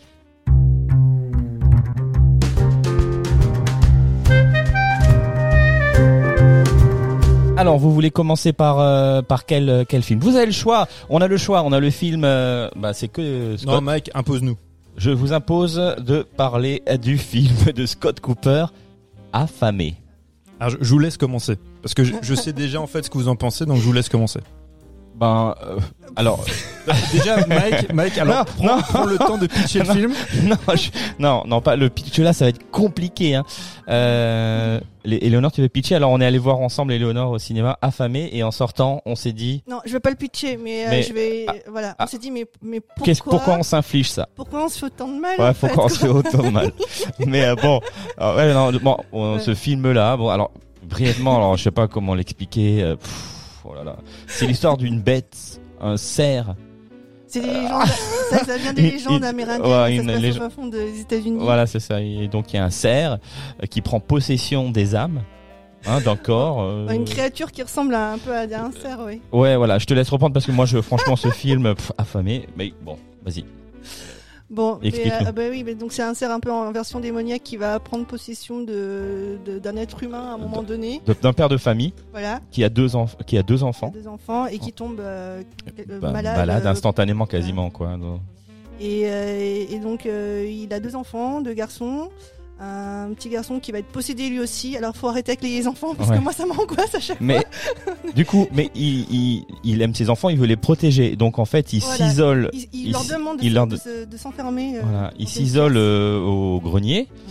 et euh, tour. et il dit à ses enfants sous aucun prétexte, euh, Vous venez, vous devez m'ouvrir. Et donc les enfants vivent seuls, les deux, etc. Ben, le petit fait sa vie, va à l'école et il a un comportement un peu, ben, un peu, ben, peut dire ça Euh, Comment, comment parler sans trop spoiler Ouais, ouais. Ah oui, parce qu'on va pas Ouais. spoiler, c'est vrai. Bah voilà. ouais, on va pas spoiler. c'est ça. pas le Oh merde Mais, Merde, moi, désolé. enfin, voilà, les- le côté positif, euh, j'ai trouvé que l'es- l'esthétisme du film c'était c'était bien, c'était ok, c'était c'était très beau, Oui, Enfin, très beau, c'est vrai. bien Non, c'est vrai. filmé. Le, la, la créature. Les scènes elle de est nuit sont très jolies. On l'a quand même sursauté deux trois fois parce qu'on a été euh, Bah, bah, surprise, surpris Scare par, Jam. euh, voilà, parce qu'on est des âmes sensibles. Et par contre, enfin, après l'histoire de l'instit euh, qui a, euh, voilà, je, bah, je veux pas trop spoiler non plus, mais euh, qui prend pitié le gamin avec des ses t-shirts troués, qui veut l'adopter tout ça. Enfin, moi, je, Oui, mais parce qu'elle fait un- elle fait un- Je trouve ça un peu trop facile. T'appelle ça, Voilà. elle fait un transfert. Oui, voilà, mais c'est c'est tr- c'est très classique. Enfin, je j'ai pas été euh, sensible à ça. Et euh, je trouve ça manque un peu d'originalité. Et puis, euh, bon, par contre, au niveau de la violence. On y va. Ouais, côté morbide, tout ça, bah, c'est un thème. En même temps, tu vas voir ce film, tu, tu sais que. Ouais. Bon là les thème. auditeurs on vous a pas aidé en vous expliquant tout ça mais Mathieu va, va, nous- va Oui, nous oui. donner son avis parce que nous effectivement on est sorti de ce film on s'est dit Donc c'est Ouais. alors voilà, c'est moi qui ai imposé ce film là qui est Des sorti scènes donc dégueulasses. c'est- donc c'est un film de Scott Cooper. Scott Cooper, on le connaît, il a fait Crazy Heart, Les Brasiers de la colère, il a fait dernièrement Hostile, donc qui était un Mhm. western avec euh, Christian Bale et Jesse Plemons. Jesse Plemons qui joue, qui joue dans ce également film dans Les Affamés. Euh, Affamés, déjà, il y a un casting pour moi qui est top parce que Jesse Plemons est toujours très bon. Oui. Nous avons Kerry Russell qui est mon crush depuis euh, l'adolescence. D'ailleurs, je lui passe le bonjour. Je sais qu'elle m'écoute. Il y a un gamin. On a parlé récemment en fait de Cry Macho de Clint Eastwood Ah oui. où j'ai dit tout le mal que je pensais du De l'interprétation du l'interprétation du, du gamin gamin. qui jouait Raphaël ou Raphaël, ou peu importe, qui était mauvais, c'était une catastrophe. Là, on a un gamin, le personnage de Lucas, euh, qui est interprété par Jeremy T. Thomas. C'est une révélation, ce gosse, parce que ce gosse-là doit avoir 11 ans, il porte tout le film sur ses petites et frêles épaules, C'est clair il est assez exceptionnel. Moi, je suis toujours impressionné par ce Oui, genre de film. Ah, par ce genre de film qui effectivement, vous l'avez décrit, qui est très noir, très sombre, euh, qui est vraiment chargé en topos, en poncif de tout ce que de tous les de la manière de caractériser ces personnages c'est par les traumas familiales, l'inceste, l'alcoolisme, le deuil. Enfin, c'est chargé au possible. Et ce gamin, lui, avec son regard, avec son jeu, il est exceptionnel. Il porte tout ça. Et j'imagine qu'il devait être encadré par ses parents, par des psys ou quoi. On, on, on, on a vu déjà c'est des, encore le cas aujourd'hui c'est ça, c'est possible. On, a vu, il y a, il y a mille, mille films comme ça, surtout les films d'horreur. On pense à Exorciste, on pense à Damien la Malédiction, plein plein de films où ces gamins sont forcément euh, encadrés parce que c'est des films très durs. Mais là, le film, effectivement, vous parliez du, du côté gore.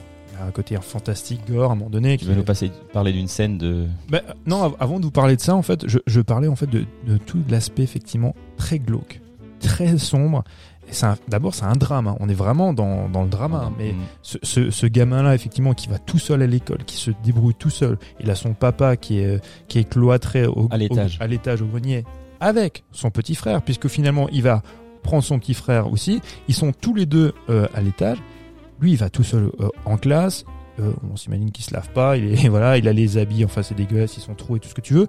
Évidemment, ben, pour en rajouter encore un petit peu, il y a des camarades de classe qui sont terribles avec lui. Donc, il se fait malmener à l'école et il va être euh, pris en pitié par la prof, par l'instit, comme tu disais, Kerry Russell, qui fait un un transfert. parce qu'elle a vécu des traumatismes d'enfance Kerry Russell, son personnage est très mal écrit. Parce qu'effectivement, comme on disait, c'est tous les poncifs. hein. Donc, euh, elle est alcoolique, elle, est- elle revient dans la maison familiale retrouver son frangin qui est interprété par Jesse euh, Plymouth, qui est le, le shérif euh, du, De la du ville. patelin. Et elle retourne là-bas. On, on comprendra effectivement qu'elle a été victime euh, d'inceste de par leur papa. Le papa donc qui est, qui est décédé. Donc c'est pour ça qu'elle revient à la maison. C'est effectivement très chargé, très lourd en pathos. Mais à mon sens, ce personnage-là, il est sauvé par l'interprétation de Carrie Russell qui est très juste. Et elle en fait pas des caisses, elle est vraiment, vraiment top. Jesse Plemons, on l'a déjà dit, il est toujours bon. Ce mec-là, Oui, il, vrai. bah, il pourrait jouer une tomate desséchée, il serait très bien. Il est toujours parfait. Euh, Qu'est-ce que je veux dire? On parlait donc de ce personnage, donc c'est le personnage du Wendigo, cette bestiole en fait, euh, ce cerf. Donc c'est de la mythologie en fait euh, amérindienne. Elle est incroyable cette bestiole. Je, je veux dire, vrai- L'esthétisme. L'esthétisme. Ouais, ouais, parce qu'il y a un mélange d'effets pratiques et de CGI. Ça a été conçu par euh, Legacy Effect. Je trouve que la bête est très très réussie. Oui, ça je suis d'accord. Elle est vraiment très belle. Au final, on l'aime, hein, ce film. Bon. Visuellement, vous le disiez, la photo est incroyable. Parce que moi qui ai tendance à dire ouais j'aime pas quand c'est toujours terne machin, là ça se Non, prête, ça se prête en fait au film, au sujet, à l'atmosphère et surtout très souvent on se rend compte, surtout quand il y a des bestioles, qu'il y a des, des scènes en fait, on va dire d'action ou d'horreur, euh, c'est sous-éclairé, on voit pas bien ce qui se passe. Là, c'est filmé de jour, oui. Là mais Parce- et, et même les- Parce que la bête, elle est pas réussie euh, dans les autres films. C'est pour ça qu'on qu'on joue sur l'éclairage. Ouais, ou le- oui souvent c'est un cache-misère. C'est un Souvent cache-misère. c'est un cache-misère et tu effectivement tu sous-éclaires aussi parce que tu sais pas comment filmer la chose parce que comme tu dis la bestiole elle est mal elle est mal Elle est mal branlée. réalisée, ouais. Enfin voilà, là la photo elle est nickel. Ouais. Tu Mm. vois tout, tout enfin se déroule sous tes yeux de manière admirable. C'est vraiment très très bien foutu. Euh, Qu'est-ce que je voulais dire de plus? Je voulais dire de plus que vous avez raison. Donc quand, quand je disais que le film en fait, euh, voilà, il traîne tous les poncifs et qu'il est, il est mal écrit, l'intrigue est mal écrite, les personnages sont pas forcément bien écrits. Et pourtant, je suis parce que ce que vous dites là, je l'ai lu ailleurs et tout le monde a raison. C'est vrai que le film n'est pas réussi. Moi, j'ai passé un très bon moment. Mm. Mais vraiment, je suis sorti de là. Il faut être un peu dans un mood un petit peu, euh, voilà, qui tutoie la déprime. Moi, ça m'a, ça m'a très conforté. D'un coup, j'ai- trouvé ça. Non, mais j'ai trouvé visuellement, j'ai trouvé très beau. J'ai trouvé les prestations vraiment, euh, vraiment chouettes. Il y a un personnage qui sert à rien. C'est vrai qu'il y a, un personnage de, c'est Graham Greene. Alors Graham Greene, non pas l'écrivain, mais le comédien amérindien qui interprète le rôle de Warren Stokes qu'on avait vu dans Danse avec les loups. Quand il a- Ah oui, c'est ça. Ah oui. vrai. Quand, quand lui il vient, bah, il joue toujours les rôles d'Indien, c'est une Oui. figure en fait forcément, tu vois, du, de l'Indien du sage. Et donc lui il vient et puis il va nous raconter en fait c'est Les légendes. la Ouais, légende, ouais. cette Les mythes. mythologie. Bon, ça fonctionne pas. C'est La, la scène- il y a plein de scènes Ouais. comme ça qui, Ouais. qui ne marchent pas. Pas utile. Il y a, il y a la scène aussi où on comprend effectivement qu'elle a été victime d'inceste par une espèce de flashback. Flashback où le, elle est au piano et le, et le, et le père arrive par derrière. Le frère, oui, oui, alors oui, ouais, c'est ça. Alors il joue sur cette ambiguïté, sur Ouais, machin, c'est oui, bon, oui, là. N'est pas les, les idées mal tournées. Il y a- il y a- effectivement, il y a plein de choses qui ne, qui ne vont pas dans, dans ce Mais Alors, film. pour toi, ce film a été sauvé par le casting et l'interprétation des acteurs. Par- c'est- Bah, surtout par- du petit là. Ouais, par, par, par le casting, par euh, la photo que j'ai trouvé magnifique et euh, par la créature qui est vraiment euh, vraiment dingue. Ok. Moi, sans déconner, il y, y a des plans, vous savez, dans, dans le cinéma d'horreur, dans le cinéma d'épouvante, les films qui vous marquent sont les bons films, mais même dans les mauvais, films, il y a toujours une séquence, un plan. Vous vous souvenez Moi, le, le plan où euh, la bestiole, elle se retourne, elle a le visage d'une des victimes sur sa tronche. Ouais. Euh, la manière dont elle s'anime et quand je vois ça, je m'en souviendrai. Ouais. Ça, c'est une scène, je me dis, ah, ça, ça fait longtemps que j'avais pas Moi, vu je une me créature souviens comme de, ça. euh, du labyrinthe de Pan. Je sais pas si vous l'aviez vu. Bah oui, mais c'est la même équipe. Avec le, le, le monstre euh, et qui, qui met ses mains sur, euh, sur ses yeux, puis t'as des yeux dans les mains. C'est ça, non? Oui, oui, oui. Ça, ça m'avait marqué aussi, ouais. Mais, mais, mais- non, mais Léonard, t'as tout à fait raison. Et pourquoi et Mais c'était beau en même Et temps. bien sûr. Et c'est qui fascinant. et qui fait ce film? C'est Guillermo del Toro. Del Toro, ouais. Et Guillermo del Toro, c'est lui qui produit Affamé. Mm. Et c'est avec son équipe en fait qu'ils ont qu'ils ont produit et qu'ils ont qu'ils ont créé tous ces effets. Et le visuel de, de cette bête là, Guillermo del Toro. Il garde le côté très fantastique, quoi. Ouais, ouais, clairement. Et Guillermo del Toro, en fait, lui, euh, donc vous savez, donc l'immense cinéaste mexicain qu'on connaît, et qui produit aussi des films. Et c'est lui qui allait chercher euh, euh, Scott Cooper, pardon, pour euh, pour faire ce film, parce que il, il va voir Scott Cooper. Scott Cooper lui dit, mais moi je fais pas de film d'horreur. Mm. Il fait, mais si, tous les films que t'as fait, il y a toujours un fond horrifique dans, dans, dans tes films, et je suis sûr, tu vois, que tu peux, que tu, tu ré- réussiras à transmettre un rendu qui sera vraiment hyper intéressant. Donc c'est lui qui a réussi à le convaincre. Dans ce film-là, Scott Cooper, il, il- malgré tout, il, il- en fait, il transpose encore toute, euh, tout son imaginaire et surtout en fait ses, ses lubies. Euh, dans ce film-là, on voit aussi, euh, c'est, euh, on est dans un patelin qui est complètement délaissé. Donc on l'a pas expliqué, mais il y a une mine à l'or- à l'origine, tu vois. Mhm. Donc ce sont des, des mineurs Mhm. et cette mine a fermé. Donc on se retrouve au milieu de ces déclassés socialement, ces gens qui n'ont plus de boulot. On Oui. est un peu dans cette misère-là. Au fin fond de l'Amérique, quoi. En même temps, le Wendigo, quand il apparaît, le Wendigo, faut se comprendre aussi que c'est dans la mythologie en fait indienne, il s'en prend à l'homme blanc parce que l'homme blanc, il a dénaturé Mm. le, leur monde. La, la, la, la- Oui, nature, bah, c'est euh, ça, la nature est hostile Oui. face à l'homme blanc, et en même temps l'homme blanc, ben qui ne peut plus travailler parce que sa mine, qui est nature, euh, tu vois le mm. la paysage. le paysage, et ben elle est, elle est condamnée. Donc il va, alors- ils vont, a priori d'après les infos qu'on entend dans le film, elle va rouvrir. Donc il y a- il y a- en fait il y a, il y a tout ça, il y a tous ces aimants là, tu vois, qui sont. Moi je trouve ça assez intéressant. C'est une des marottes aussi de Scott Cooper qui traite souvent justement des, des déclassés dans, dans en- aux États-Unis. D'accord. Non, c'est- pas un bon film. Le film n'est pas, ré- n'est pas réussi, mais je trouve qu'il y a plein d'éléments hyper intéressants. Oui, il y a des bonnes choses. aussi. Il y a des bonnes choses. Ah. Bon, je sais pas combien de temps il restera à l'affiche. Moi, je l'ai encore vu euh, en passant dans, devant un cinéma, euh, voilà. Mais ah, il faudra Mm. attendre certainement la sortie en VOD. Oui, je, pense- au moment où vous allez écouter l'émission, à mon avis, c'est mort. Euh, Mm. Vous le verrez plus en salle. Parce Mm. qu'effectivement, je sais pas pour vous, moi quand je suis allé le voir, on était 3-4 dans la salle. Bon, nous, on était une petite dizaine, je pense, mais on était en, en après-midi, non? Qu'on était. Non, le, à Euh, 17, soirée, la 17 soirée, heures, 17h. ouais, ouais, en ouais. après-midi. Lui, il était le matin à 10h, donc. euh, Oui. Du coup, euh, c'est normal. c'est normal qu'il y ait un peu moins de monde.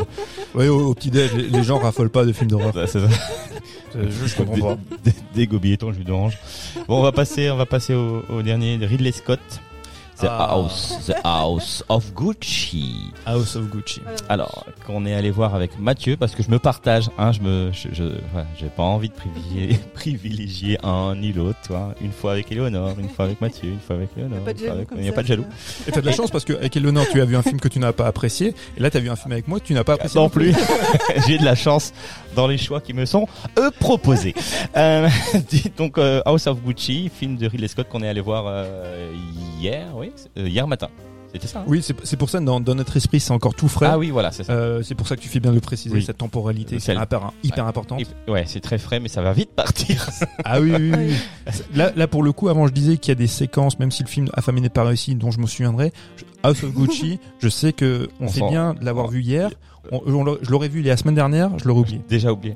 Euh, donc euh, Peach, Peach. Alors on suit, là, alors, on va, on va y aller. Hein. On suit la vie de la famille Gucci à travers. Oui, là, euh, on peut spoiler. Hein. Ouais. En fait, ça commence Maurizio Gucci, qui est en fait euh, l'héritier de Qui la famille Gucci, de la fortune, là, est assassiné. En fait, là, ce qu'on vous dit là, vous le savez tous, si vous avez suivi, parce que c'est l'histoire vraie, euh, Bah, voilà. Le fait divers. le fait divers. divers. Donc, euh, c'est sa, c'est sa femme qui a commandité en fait son assassinat. Et en fait, on va reprendre par un biais de flashback. C'est ça. euh, C'est comme Boulevard du Crépuscule. On commence par un, un meurtre, un mort, ça, et puis ça. on fait un flashback. Voilà. C'est Colombo, quoi. Oui, c'est, oui, c'est ça, oui, c'est ça. Sauf que le, le truc qui est triste, ça aurait pu être Colombo, ça aurait pu être l'enquête, on aurait pu voir, voilà, je sais pas, même, même les séances de, au tribunal. Mais là, non, là, on Non. voit en fait, là, oui, vas-y. Non, non, vas-y, continue. Là, on voit en fait euh, la rencontre Mhm. entre euh, Patricia, c'est ça, hein, elle s'appelle Oui. Patricia, qui est interprétée Lady Gaga. par Lady Gaga, et euh, qui rencontre donc euh, Maurizio Gucci, interprété par Adam Driver. Ah, ouais, c'est ça. Et puis comment ils vont se rencontrer, qu'ils vont finir ensemble, qu'ils vont se déchirer, qui puis après elle va commanditer ce, ce meurtre. Par vengeance. Par vengeance. Ça dure deux heures et demie, deux heures et demie qui ne racontent absolument. 2h37. Qui ne raconte trop rien. long. Et pourtant, pourtant, ce, ce- le, le teaser, le, ouais, ouais, le teaser ou le, et le casting m'avait m'avait un peu titillé, tu vois. Ah, il y mais avait moi, Lady j'étais super Gaga. enthousiaste. Ouais, euh, ouais, dans ce il y a- film-là. Jared Leto, il y a aussi un, c'est ça? Ah, on en, Ah, on Adam en reviendra, Driver, on en reviendra, Adam ouais. Driver. euh, Bah moi j'ai trouvé que Lady Gaga jouait pas trop mal encore. euh, Enfin, mais par contre Adam Driver j'ai trouvé du- d'une fadesse, Ça se dit fadesse Enfin j'ai trouvé hyper fade. Et ouais j'étais bien déçu. Par contre bon j'étais contente de voir Al Pacino. Ah, voilà. le, le, le début du, Al du film était quand même ensoleillé tout ça. Il y a eu une bonne ambiance.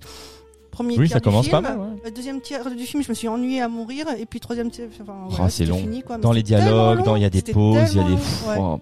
Et puis je, je sais pas d'où vient cet engouement pour la mode aussi. Enfin, je sais pas si euh, vous avez remarqué, il y a Ah, plein de films qui tournent autour de la mode. aussi, je crois, Ah, euh, oui. film Mhm. français. Il y a euh, bah, Gucci et puis il y avait euh, bon Yves Saint Laurent, mais c'était il y a plus longtemps. Et il y a une apparition de Camille Cotin à la fin qui joue la nouvelle compagne maîtresse. Franchement, ça aurait pu être ma voisine ma cousine, c'était pareil. hein. Ouais, je C'est sais ça. pas, elle joue pas super top non plus. Pourtant, je l'aime bien Kamiko. Je l'ai Ah bien aimé dans 10%, mais euh, là, je. Ouais. Bon, elle a pas de rôle en même temps. Ce qui- ce qu'il y a, c'est que les, les rôles sont pas écrits. Moi, moi, effectivement, j'étais hyper hypé parce Mm. que on avait vu, je me souviens, Ouais. avec Ah, on c'est avait comme vu, ça, hypé. on avait vu la bande annonce. Mais grave, ça avait l'air trop bien. Et oui, parce que la bande annonce, sans déconner, moi j'avais l'impression de voir un côté une tragédie shakespearienne, Ouais, tu vois.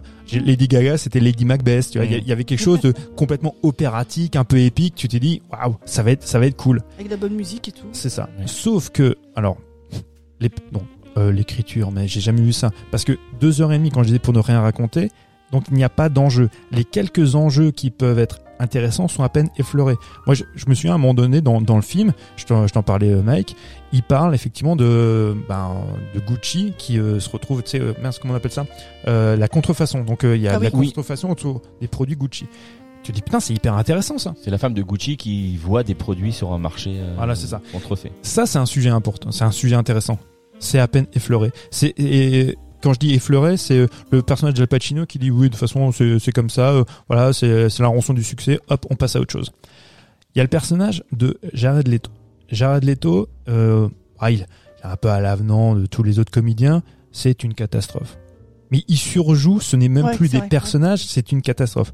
Et son personnage à lui, mais il est pris pour un idiot, ce qu'il est probablement Mhm. qui n'a aucun talent, qui n'a probablement aucun talent. Mais comment on le sait, nous? Nous, spectateurs, on le voit pas. Parce que ces créations, à un moment donné, elles sont posées là chez, chez son oncle, qui lui dit oui, mais tu es minable, cache-nous ça. Enfin, c'est la, la honte. Ce que je veux dire par là, c'est que les caractérisations des personnages, le pour, de comment ils sont et de ce qu'ils peuvent entreprendre, n'est jamais développé. Jamais. Et donc, on se dit, pendant deux heures et demie, on parle de quoi? On parle de rien. La rencontre entre Patricia et Maurizio, ça n'en finit plus. On sait très bien comment ça va se passer, qui vont se mettre ensemble, mais c'est, enfin, ce, ce jeu de séduction qui pourrait marcher dans une belle comédie romantique si t'avais un peu de mise en scène, ça ne marche pas. Euh, L'interprétation Adam Driver, effectivement, moi, je, enfin, qui adore Adam Driver, euh, même dans, déçu. non mais il a réussi, mais c'est exactement le mot, à le rendre fadasse. Oui.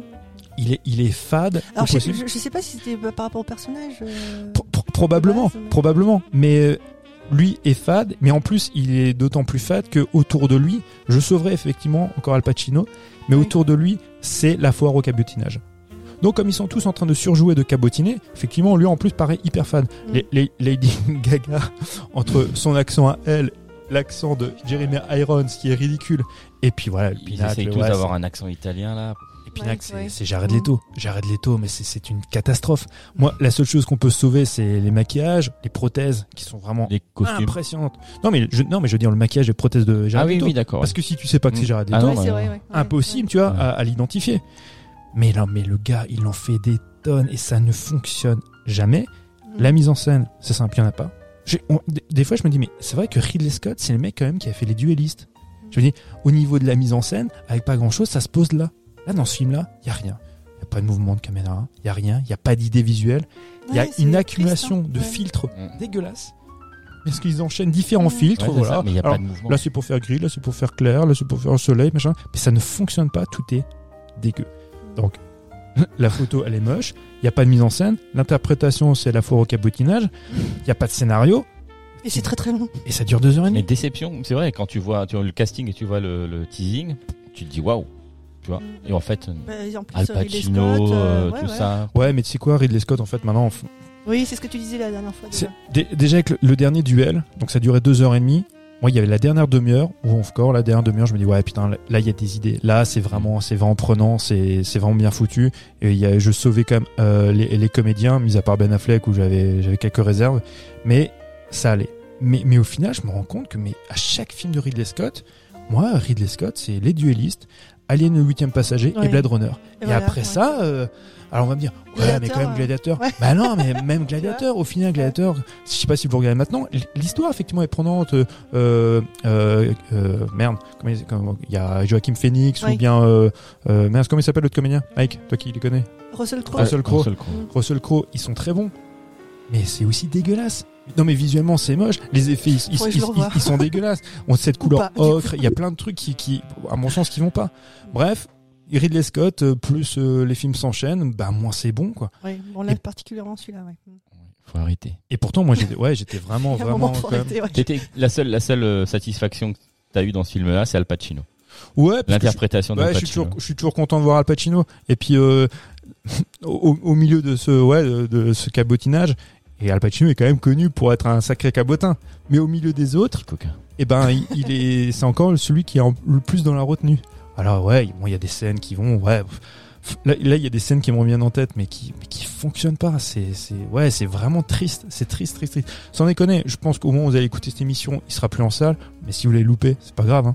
Franchement, c'est pas, il y a pas de souci. Moi, je- je- très honnêtement, je pensais voir, ouais, le côté Shakespeare. Je pensais en plus qu'il y a mis Al Pacino, le parrain. Ouais. Je pensais voir le parrain dans le milieu de la mode. Mm. Je me disais, ou alors qu'aurait fait Ken Russell, tu vois, quelqu'un qui fait des cinémas, ouais, un cinéma vraiment, ouais, baroque, opératique comme ça. je- ou alors un, un Dario Argento. Là, je, je voyais, c'est Suspiria, tu vois.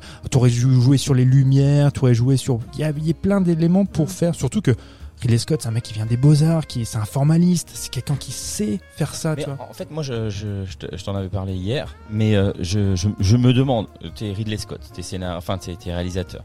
Comment tu peux voir ce que tu, ce que nous on a vu, euh, et les studios, ils regardent le, ils regardent euh, le House of Gucci, ils disent bon, on va regarder ce que Ridley nous a fait. Ah ouais, c'est pas mal.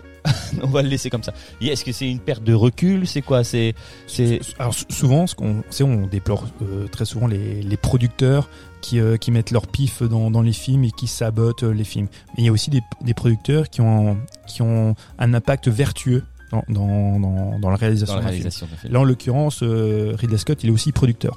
D'accord. Ah oui, donc euh. Et, et il est, il est pas produ- externe. Quoi. Voilà, et, et puis Ridley Scott, faut pas oublier que malgré tout, il a encore cette aura. Il a cette aura de très grand cinéaste. Ouais. À mon sens, il fut effectivement un immense cinéaste qui a quand même enchaîné trois putains de chefs-d'œuvre. Mais à 80 ans passés, je, je, je- je pense que pour beaucoup, euh, il, ouais, il, il- il reflète encore euh, cette, cette gloire passée. Et c'est pour ça que certains, ben, sont, quand tu vois le casting qu'il a, je pense pas qu'il a pu tous les payer des millions, hein, mais ils y vont parce qu'ils croient au projet, parce qu'ils se disent ouais c'est quand même Ridley Scott qui est à la barre. Ok. Les- les- Lady Gaga, enfin, Ouais, non mais Lady Gaga, Continue la chanson. les- non mais la- Lady Moi, je Gaga, l'ai pas trouvé trop mauvaise encore. Non, hein. non mais Lady Gaga, la chance qu'elle a en fait, c'est qu'elle fait partie de, de ces gens qui ont beaucoup de charisme. Oui, voilà, c'est ça. Elle dégage un truc, je Voilà. trouve. Et donc quand, quand elle, c'est vrai que moi aussi je trouve quand elle est à l'écran, elle Mm. bouffe quand même le- Mm. l'image. Tu, tu vois Lady Gaga, vraiment. Enfin, je vois pas Lady Gaga, mais je, je vois Oui, quand tu même. vois. Je, je, je Son vois- aura. J'allais dire, je vois le personnage, je vois ouais son aura de star. Mm. C'est une star. Ça, faut lui laisser, c'est une putain de star. Mais euh, ouais, c'est en fait, euh, elle est un peu comme les autres. Ouais, elle surjoue au possible. C'est ouais, c'est la foire aux ac- Ah, les, les accents, faut arrêter les gars. C'est non mais c'est ridicule. On, on parlait des références artistiques tout à l'heure. C'est vrai que ça, ça manque un peu de finesse, quoi. Est-ce que ça aurait perdu de l'authenticité s'ils avaient parlé anglais euh, sans avoir euh, forcément un accent italien? Mais non, mais faut pas. Non, alors moi, je pars du principe que si tu fais un film euh, qui se passe en italien, en Italie, pardon, qui avec des de personnages italiens italien. et que tu leur parles, fais, fais parler en anglais, ne mets pas d'accent. Mais oui, c'est ça. Du coup, Ou alors tu les fais parler en italien. Ouais, c'est ça. Voilà. Mais si tu les fais parler en, en, ang- en anglais, en partant du principe que c'est leur langue maternelle, ben non, pas d'accent. C'est ridicule. Faut Mhm. arrêter ça. D'accord. Ouais, je- je suis du même avis, moi, en fait. Hein. Ça m'aurait pas dérangé s'ils avaient pas eu d'accent. Parce que moi, je, je voilà, je, sais que c'est un moi- film. euh, moi, il y a des moments, sans déconner, où il y a, quand il y avait Jared Leto, j'étais à deux doigts de pisser dans mon froc, hein, de rire. Mais vraiment, ouais, je- pouffé plusieurs fois. Ouais, mais parce que sa, sa manière de s'exprimer, ses mimiques, c'est- enfin c'était c'était tellement too much. Mais c'est le seul personnage qui t'a fait rire. Enfin, qui t'a fait pouffer de. de... Ben, en- voilà, en fait, s'ils avaient Le été côté tous ridicule, c'est quoi. ça, S'ils avaient été tous un peu ridicules. un peu excessifs et ridicules comme lui, et que, ce, que le film, euh, s'il avait duré une heure de moins, j'aurais peut-être bien Mhm. rigolé. Hmm. Mais je pense pas que c'était le but de Ridley Scott de nous faire marrer. Quoi. Non. Ok, merci pour euh, bah, vos avis sur ce film-là. On va passer à la rubrique des coups de cœur.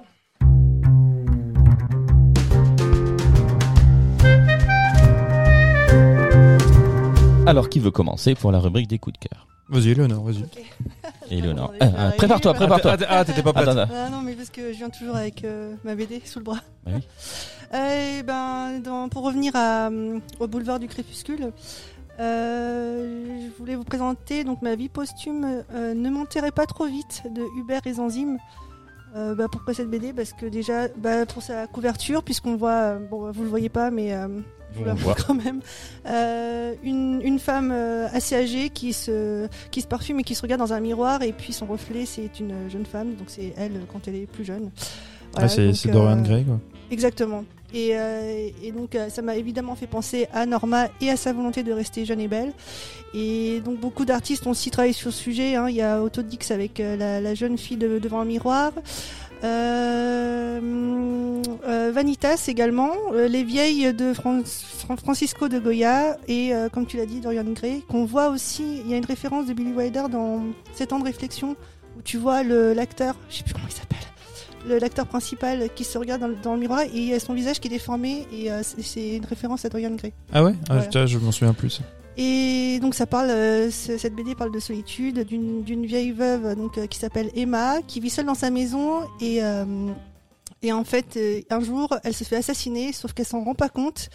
Elle a, euh, un, elle a, je crois, un, un- un trou euh, de balle. euh, ouais voilà donc. Merde. Un, un impact de balle Un impact de de Un balle. impact de balle Parce qu'on en a tous. Et on n'est pas mort pour autant. Pas mort. Au niveau de la- Eh oui. Ah bah ça, ah bah ça, c'est gênant ça. Ah, Eh, Pour ces sujets, c'est plus pratique. Et donc elle s'en rend pas compte et euh, donc elle continue son train-train continue. Elle se rend pas compte qu'elle a un trou de balle. Elle a le teint grisonnant et euh, alors que c'est une, une morte vivante quoi. Et euh, donc tu, vois, ça, c'est le genre de vanne qui marche toujours. La, la- la blague du trou de balle. C'est, c'est- voilà, les, les, les, gla- les blagues pipi pipi caca, caca, ça passe très bien, c'est toujours très marrant. donc ça évoque beaucoup de sujets différents, de nostalgie et euh, c'est euh, tout ça c'est illustré aussi grâce à, à des flashbacks. Ça part de la vieillesse, de la vie, de la mort et il y a un côté gothique aussi des illustrations euh, qui changent et qui s'éclairent à chaque fois euh, au fur et à mesure. Il y a un côté vivifiant, donc ça c'est grâce à Zanzim, le le- l'illustrateur, et euh, qui fait aussi penser à une, une autre de ses œuvres, euh, Podum. Je sais pas si vous voyez, non Mm, mm, non. Poda, Et- Poda nuit. Non, Podum. et, et donc Hubert, le scénariste, est décédé récemment, euh, à l'âge de 50 ans, en 2020. Ah mince. Et euh, ouais, très triste parce que en plus c'est en pleine en pleine euh, gloire quoi. Et euh, Zanzim, son ami, donc euh, l'illustrateur, euh, lui a rendu un bel hommage en lui souhaitant une euh, belle vie posthume. Donc qui reprend le titre de, de l'album. Voilà. Ok. Amazing. Ça m'a l'air pas mal. Pas mal. Ouais. Moi, je vais continuer comme ça. Après, je peux clôturer l'émission après toi, sinon ça fait trop de blabla de ma part. Et de toute façon, ce sera très court. C'est pas un vrai véritable coup de cœur, mais c'est plus une découverte pour mes amis euh, BD-Phil. J'espère que ça Ouais. J'espère que ça plaira à Éléonore, Loris et Julien qui aiment la BD aussi. Bah, Mathieu aussi aime bien la Bah, BD. moi, Mathieu, il commence. moi, c'est récent. C'est grâce à l'équipe du podcast, dont Eleonore et Loris. Et Voilà. D'ailleurs, euh, que je m'y suis mis. D'accord, ok. Ben alors c'est un podcast qui s'appelle, qui est disponible un partout sur toutes les plateformes et qui s'appelle Dans ma bulle. C'est un podcast qui est euh, 100%. Tu connais? Non on a- Qui est- on m'en a parlé. Ah, qui est 100% dédié euh, à la BD. Donc euh, ça passe euh, de- du comics au manga, euh, roman graphique, euh, et tout y, tout y passe quoi. Et en fait c'est même un podcast quasiment quotidien. Donc tous les jours il y a soit un, un coup de cœur, donc euh, qui dure une, une à, à trois minutes. Elle repense au trou de balle. C'est pour ça qu'Eleonore rit derrière son micro. Et elle pense au trou de balle de tout à l'heure. Euh, elle en a deux à table en plus. J'ai tellement de mal à m'en remettre. voilà, voilà. Qu'est-ce qui sépare deux trous de balle Une table. c'est ça. Donc du coup, euh, donc euh, voilà, et puis euh, c'est donc des, des podcasts quasiment quotidiens, donc euh, ça passe euh, d'une d'une émission de, de une à cinq minutes qui parle d'un coup de cœur, donc qui parle voilà d'un coup de cœur euh, sur une C'est BD, diffusé où? Teaser de Spotify, euh, partout quoi, Apple Podcast euh, et j'en- passe, et aussi euh, il y a des émissions de d'une demi-heure, 20 minutes, un quart d'heure, ça cool. dépend. Et c'est euh, là, c'est des, plus des interviews de, de, de personnes qui gravitent au- autour du monde de la BD. Et ça s'appelle donc du coup dans ma bulle disponible, ce podcast disponible sur toutes les plateformes. Voilà. Ah super, je vais aller écouter ça. Pareil. Mm. C'est vrai? Bah oui. Et ben en plus c'est cool. pas- Non mais c'est vraiment ce qui est bien. C'est bon, c'est beaucoup de travail, mais ça doit être des gens qui sont, Ils sont sont passionnés. un peu plus passionnés, un peu plus Comme que nous, qui font des podcasts quotidiens. Moi je pense quoi, c'est donc c'est une personne hein, généralement qui, qui parle, mais voilà, D'accord. Ok. elle fait ça. Alors moi j'ai j'ai deux coups de cœur. Le premier va être assez court. Euh, c'est le début de saison Tony Truant des Golden State Warriors. Donc je parle de NBA. NBA. Ouais, parce que après le cinéma, euh, mon autre passion, c'est la NBA. Et là, euh, voilà, je, là, je me régale. Donc tous ceux qui comme moi suivent un peu la NBA, là, on a eu deux saisons pour les Golden State Warriors qui étaient très compliquées avec de multiples blessures. On a un Stephen Curry qui en début de saison là, avec son retour est en mode MVP, mais il n'est pas tout seul. Non, eh non, parce que c'est un sport collectif. Parce que même si lui est en mode MVP, ça ne suffirait pas. On a un Andrew euh, Wiggins qui est au top, même Damon Green est bien. Enfin, on a John Van Poole qui est très bon. Et on attend impatiemment, qui plus est moi j'attends impatiemment, le retour de Clay Thompson qui a quand même loupé deux saisons, qui est un joueur formidable. Au moment où je vous parle, 19 matchs, 17 victoires, 2 défaites. Ils sont talonnés de près par les Phoenix Suns, mais c'est formidable. C'est surtout, ils ont des bons résultats, mais surtout le jeu est impressionnant. C'est fluide, c'est beau à regarder. Donc si vous avez l'occasion de vous regarder un match des Golden State Warriors, vous allez vous régaler. C'est presque aussi des- beau que a- le cinéma. Il y a des donc tu vois ça sur euh, sur euh, des débriefs euh, faits sur YouTube? Ouais, ouais, bah, en fait, il y a plein de chaînes, c'est principalement des chaînes euh, américaines, qui, qui vous proposent euh, tous les matins, euh, enfin, pour nous en France, le matin quand vous vous réveillez, comme moi, vous avez des résumés de 10 minutes, un quart d'heure de, de chaque match. Un petit téléfoot Et- euh, à la NBA. Ouais, c'est ça, c'est ça, avec les commentaires euh, ricains, c'est rigolo. Puis après, bon, il y a plein de gens hein, qui, qui parlent de cinéma, euh, qui parlent de cinéma, qui parlent de NBA sur euh, sur YouTube ou, ou autre. hein. Moi, je regarde, j'écoute beaucoup et je regarde Trash Talk, qui est vraiment vraiment chouette. Mais donc, ouais, super euh, début de saison Golden State Warriors, donc ça c'est vraiment chouette. Ça c'est ma petite parenthèse. Mon coup de cœur, bien sûr, ciné. C'est un film s'appelle The City of Violence du réalisateur Ryu Seung-won. Je le prononce mal comme dame. C'est un cinéaste de, Corée du Sud. Euh, ce film-là, je l'avais jamais vu. C'est un film qui est sorti en 2006. J'en avais beaucoup entendu parler. C'était quand le film est sorti. Euh, C'était pas encore l'apogée euh, du cinéma coréen comme on l'a maintenant, parce que maintenant, voilà, le cinéma euh, sud-coréen, il est un petit peu partout. Et il y a, raison hein, quand on parle de Bong Joon-ho, qui a eu Palme d'Or, enfin, puis, euh, puis les Oscars, tout ce, que, tout ce qui s'ensuit. Mais en 2006, c'est vraiment le, les débuts, non pas en Corée, mais en, du moins en Occident, l'arrivée, tu vois, massive, ce sera une arrivée par la suite massive de tous ces thrillers et polars coréens. Celui-ci, pourquoi je l'ai pris celui-là? Parce que j'en avais beaucoup entendu parler et je l'ai vu récemment sur la chaîne Shadows. J'avais déjà eu l'occasion d'en parler. Une de plateforme consacrée au cinéma. euh, tout ce qui est cinéma de genre, ouais, c'est ça, cinéma de genre, cinéma d'ex- d'exploitation. Et puis là, ils nous ont mis donc euh, ce film-là à 4,99, hein, c'est ça?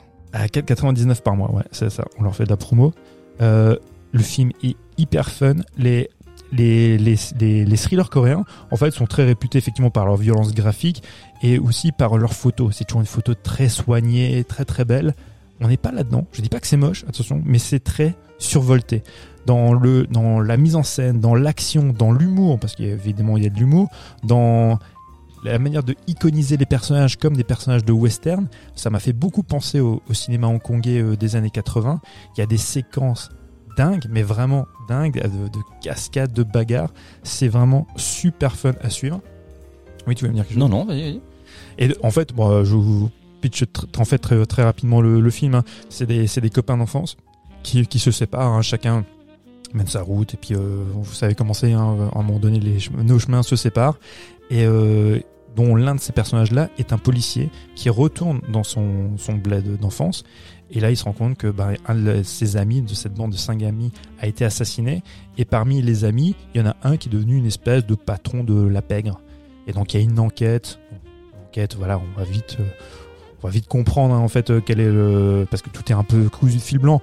Mais ça vaut surtout en fait pour l'interaction entre ces personnages-là et puis les séquences survoltées de, bagarres qui sont pas forcément extrêmement gore comme ça a pu être par la suite, mais euh, ouais, c'est assez prodigieux au niveau des idées, au niveau des idées de mise en scène, c'est dingue. Moi, il y avait des séquences, je me dis, ouais, putain, ça- ça- il y avait un côté nostalgique quand je voyais ce film-là, je me dis, ouais, c'est vraiment le film, le cinéma hongkongais que j'adorais dans les années 80 euh, et début 90, et puis eux, et, ouais, eux, ils reproduisent ça, c'est vraiment, vraiment fun. Ok, Euh, Mathieu, est-ce que tu, euh, est-ce que tu peux euh, nous parler un petit peu de ce qui nous attend en 2022, la programmation qu'on est en train de mettre en place, euh, des, des films dont on va parler, enfin pas, on va pas spoiler les films, on va pas dé- dévoiler le- les, les, les films qu'on a choisis, mais comment on va, comment on s'organise, euh, comment s'organise euh, l'émission de la alors- nuit américaine pour la 2022 plus, alors être plus ou moins en fait ce qu'on faisait déjà jusqu'à présent. Vous vous êtes rendu compte qu'on essayait de panacher entre des, des films dits populaires ou des blockbusters euh, et la semaine ou les deux semaines en fait qui vont qui vont suivre euh, ces diffusions là, des, des films qui sont un peu plus confidentiels. Alors confidentiels pour euh, nous spectateurs d'aujourd'hui, mais qui en réalité sont soit des classiques ou soit en fait euh, des films effectivement moins moins connus. Donc on va panacher entre des films des, des films qu'on aime tous généralement, des blockbusters, mais Enfin, quand je dis quand je dis qu'on aime tous, pas forcément, parce que ça donnera aussi euh, la possibilité, tu vois, de- d'avoir des échanges euh, un peu plus, on va dire, Contradictoire. Ouais, c'est ça. C'est, ça va être intéressant parce que c'est des films qu'on a généralement tous vus, qu'on n'aime pas forcément tous du même niveau. Et par contre, les autres films dits classiques ou plus confidentiels, euh, c'est une sélection que je me suis permis de faire, que je pense que la plupart de vous ne les avez pas vus, peut-être un ou deux par-ci par-là, que vous allez découvrir. J'ai vraiment hâte d'entendre en fait euh, votre ressenti sur ces films-là, et je pense qu'il y aura matière à vraiment à, à discuter. Ah Ouais, bon, on vous rappelle que la nuit américaine, c'est effectivement s'organise autour de, ben, de la découverte. hein. On essaie de décou- faire découvrir euh, des, des, des, nou- des nouvelles choses à, à- à nos auditeurs. Et euh, nous, on découvre aussi en animant, en animant. Moi, je découvre en animant et en participant à Ah oui, cette émission euh, plein plein de nouvelles choses. J'étoffe euh, ma culture cinématographique, je l'upgrade, comme on dit ça. On dit ça comme ça hein, maintenant, dans, de nos jours, en 2021, 2022 Dans les startups. dans les startups. J'upgrade mon niveau cinématographique. Donc euh, voilà, bon, moi je, je, je kiffe. Donc euh, j'ai hâte d'être en 2022. On vous rappelle euh, quand qu'il reste encore euh, quelques épisodes à, à suivre pour euh, le décembre 2021. Et euh, merci de nous avoir écoutés. Merci Mathieu, merci Léonore d'avoir partagé euh, ben, cette, euh, cette heure 40 avec moi, avec nos auditeurs. Et puis on vous rappelle que vous pouvez nous retrouver sur toutes les plateformes d'écoute, de streaming. Voilà, euh, n'hésitez pas à vous abonner pour être notifié de la sortie d'un nouvel épisode euh, sur votre smartphone. smartphone. Smartphone. smartphone. Eh, Euh, mais t'as un as aussi, toi, en, en Ah. accent. Tu aurais pu jouer dans House of Gucci. oui, oui, je, je- je sais faire l'accent belge. House of Gucci en Belgique. Il y a peut-être, euh, je vais peut-être euh, mettre là-dessus. C'est vrai? À Liège. À Liège.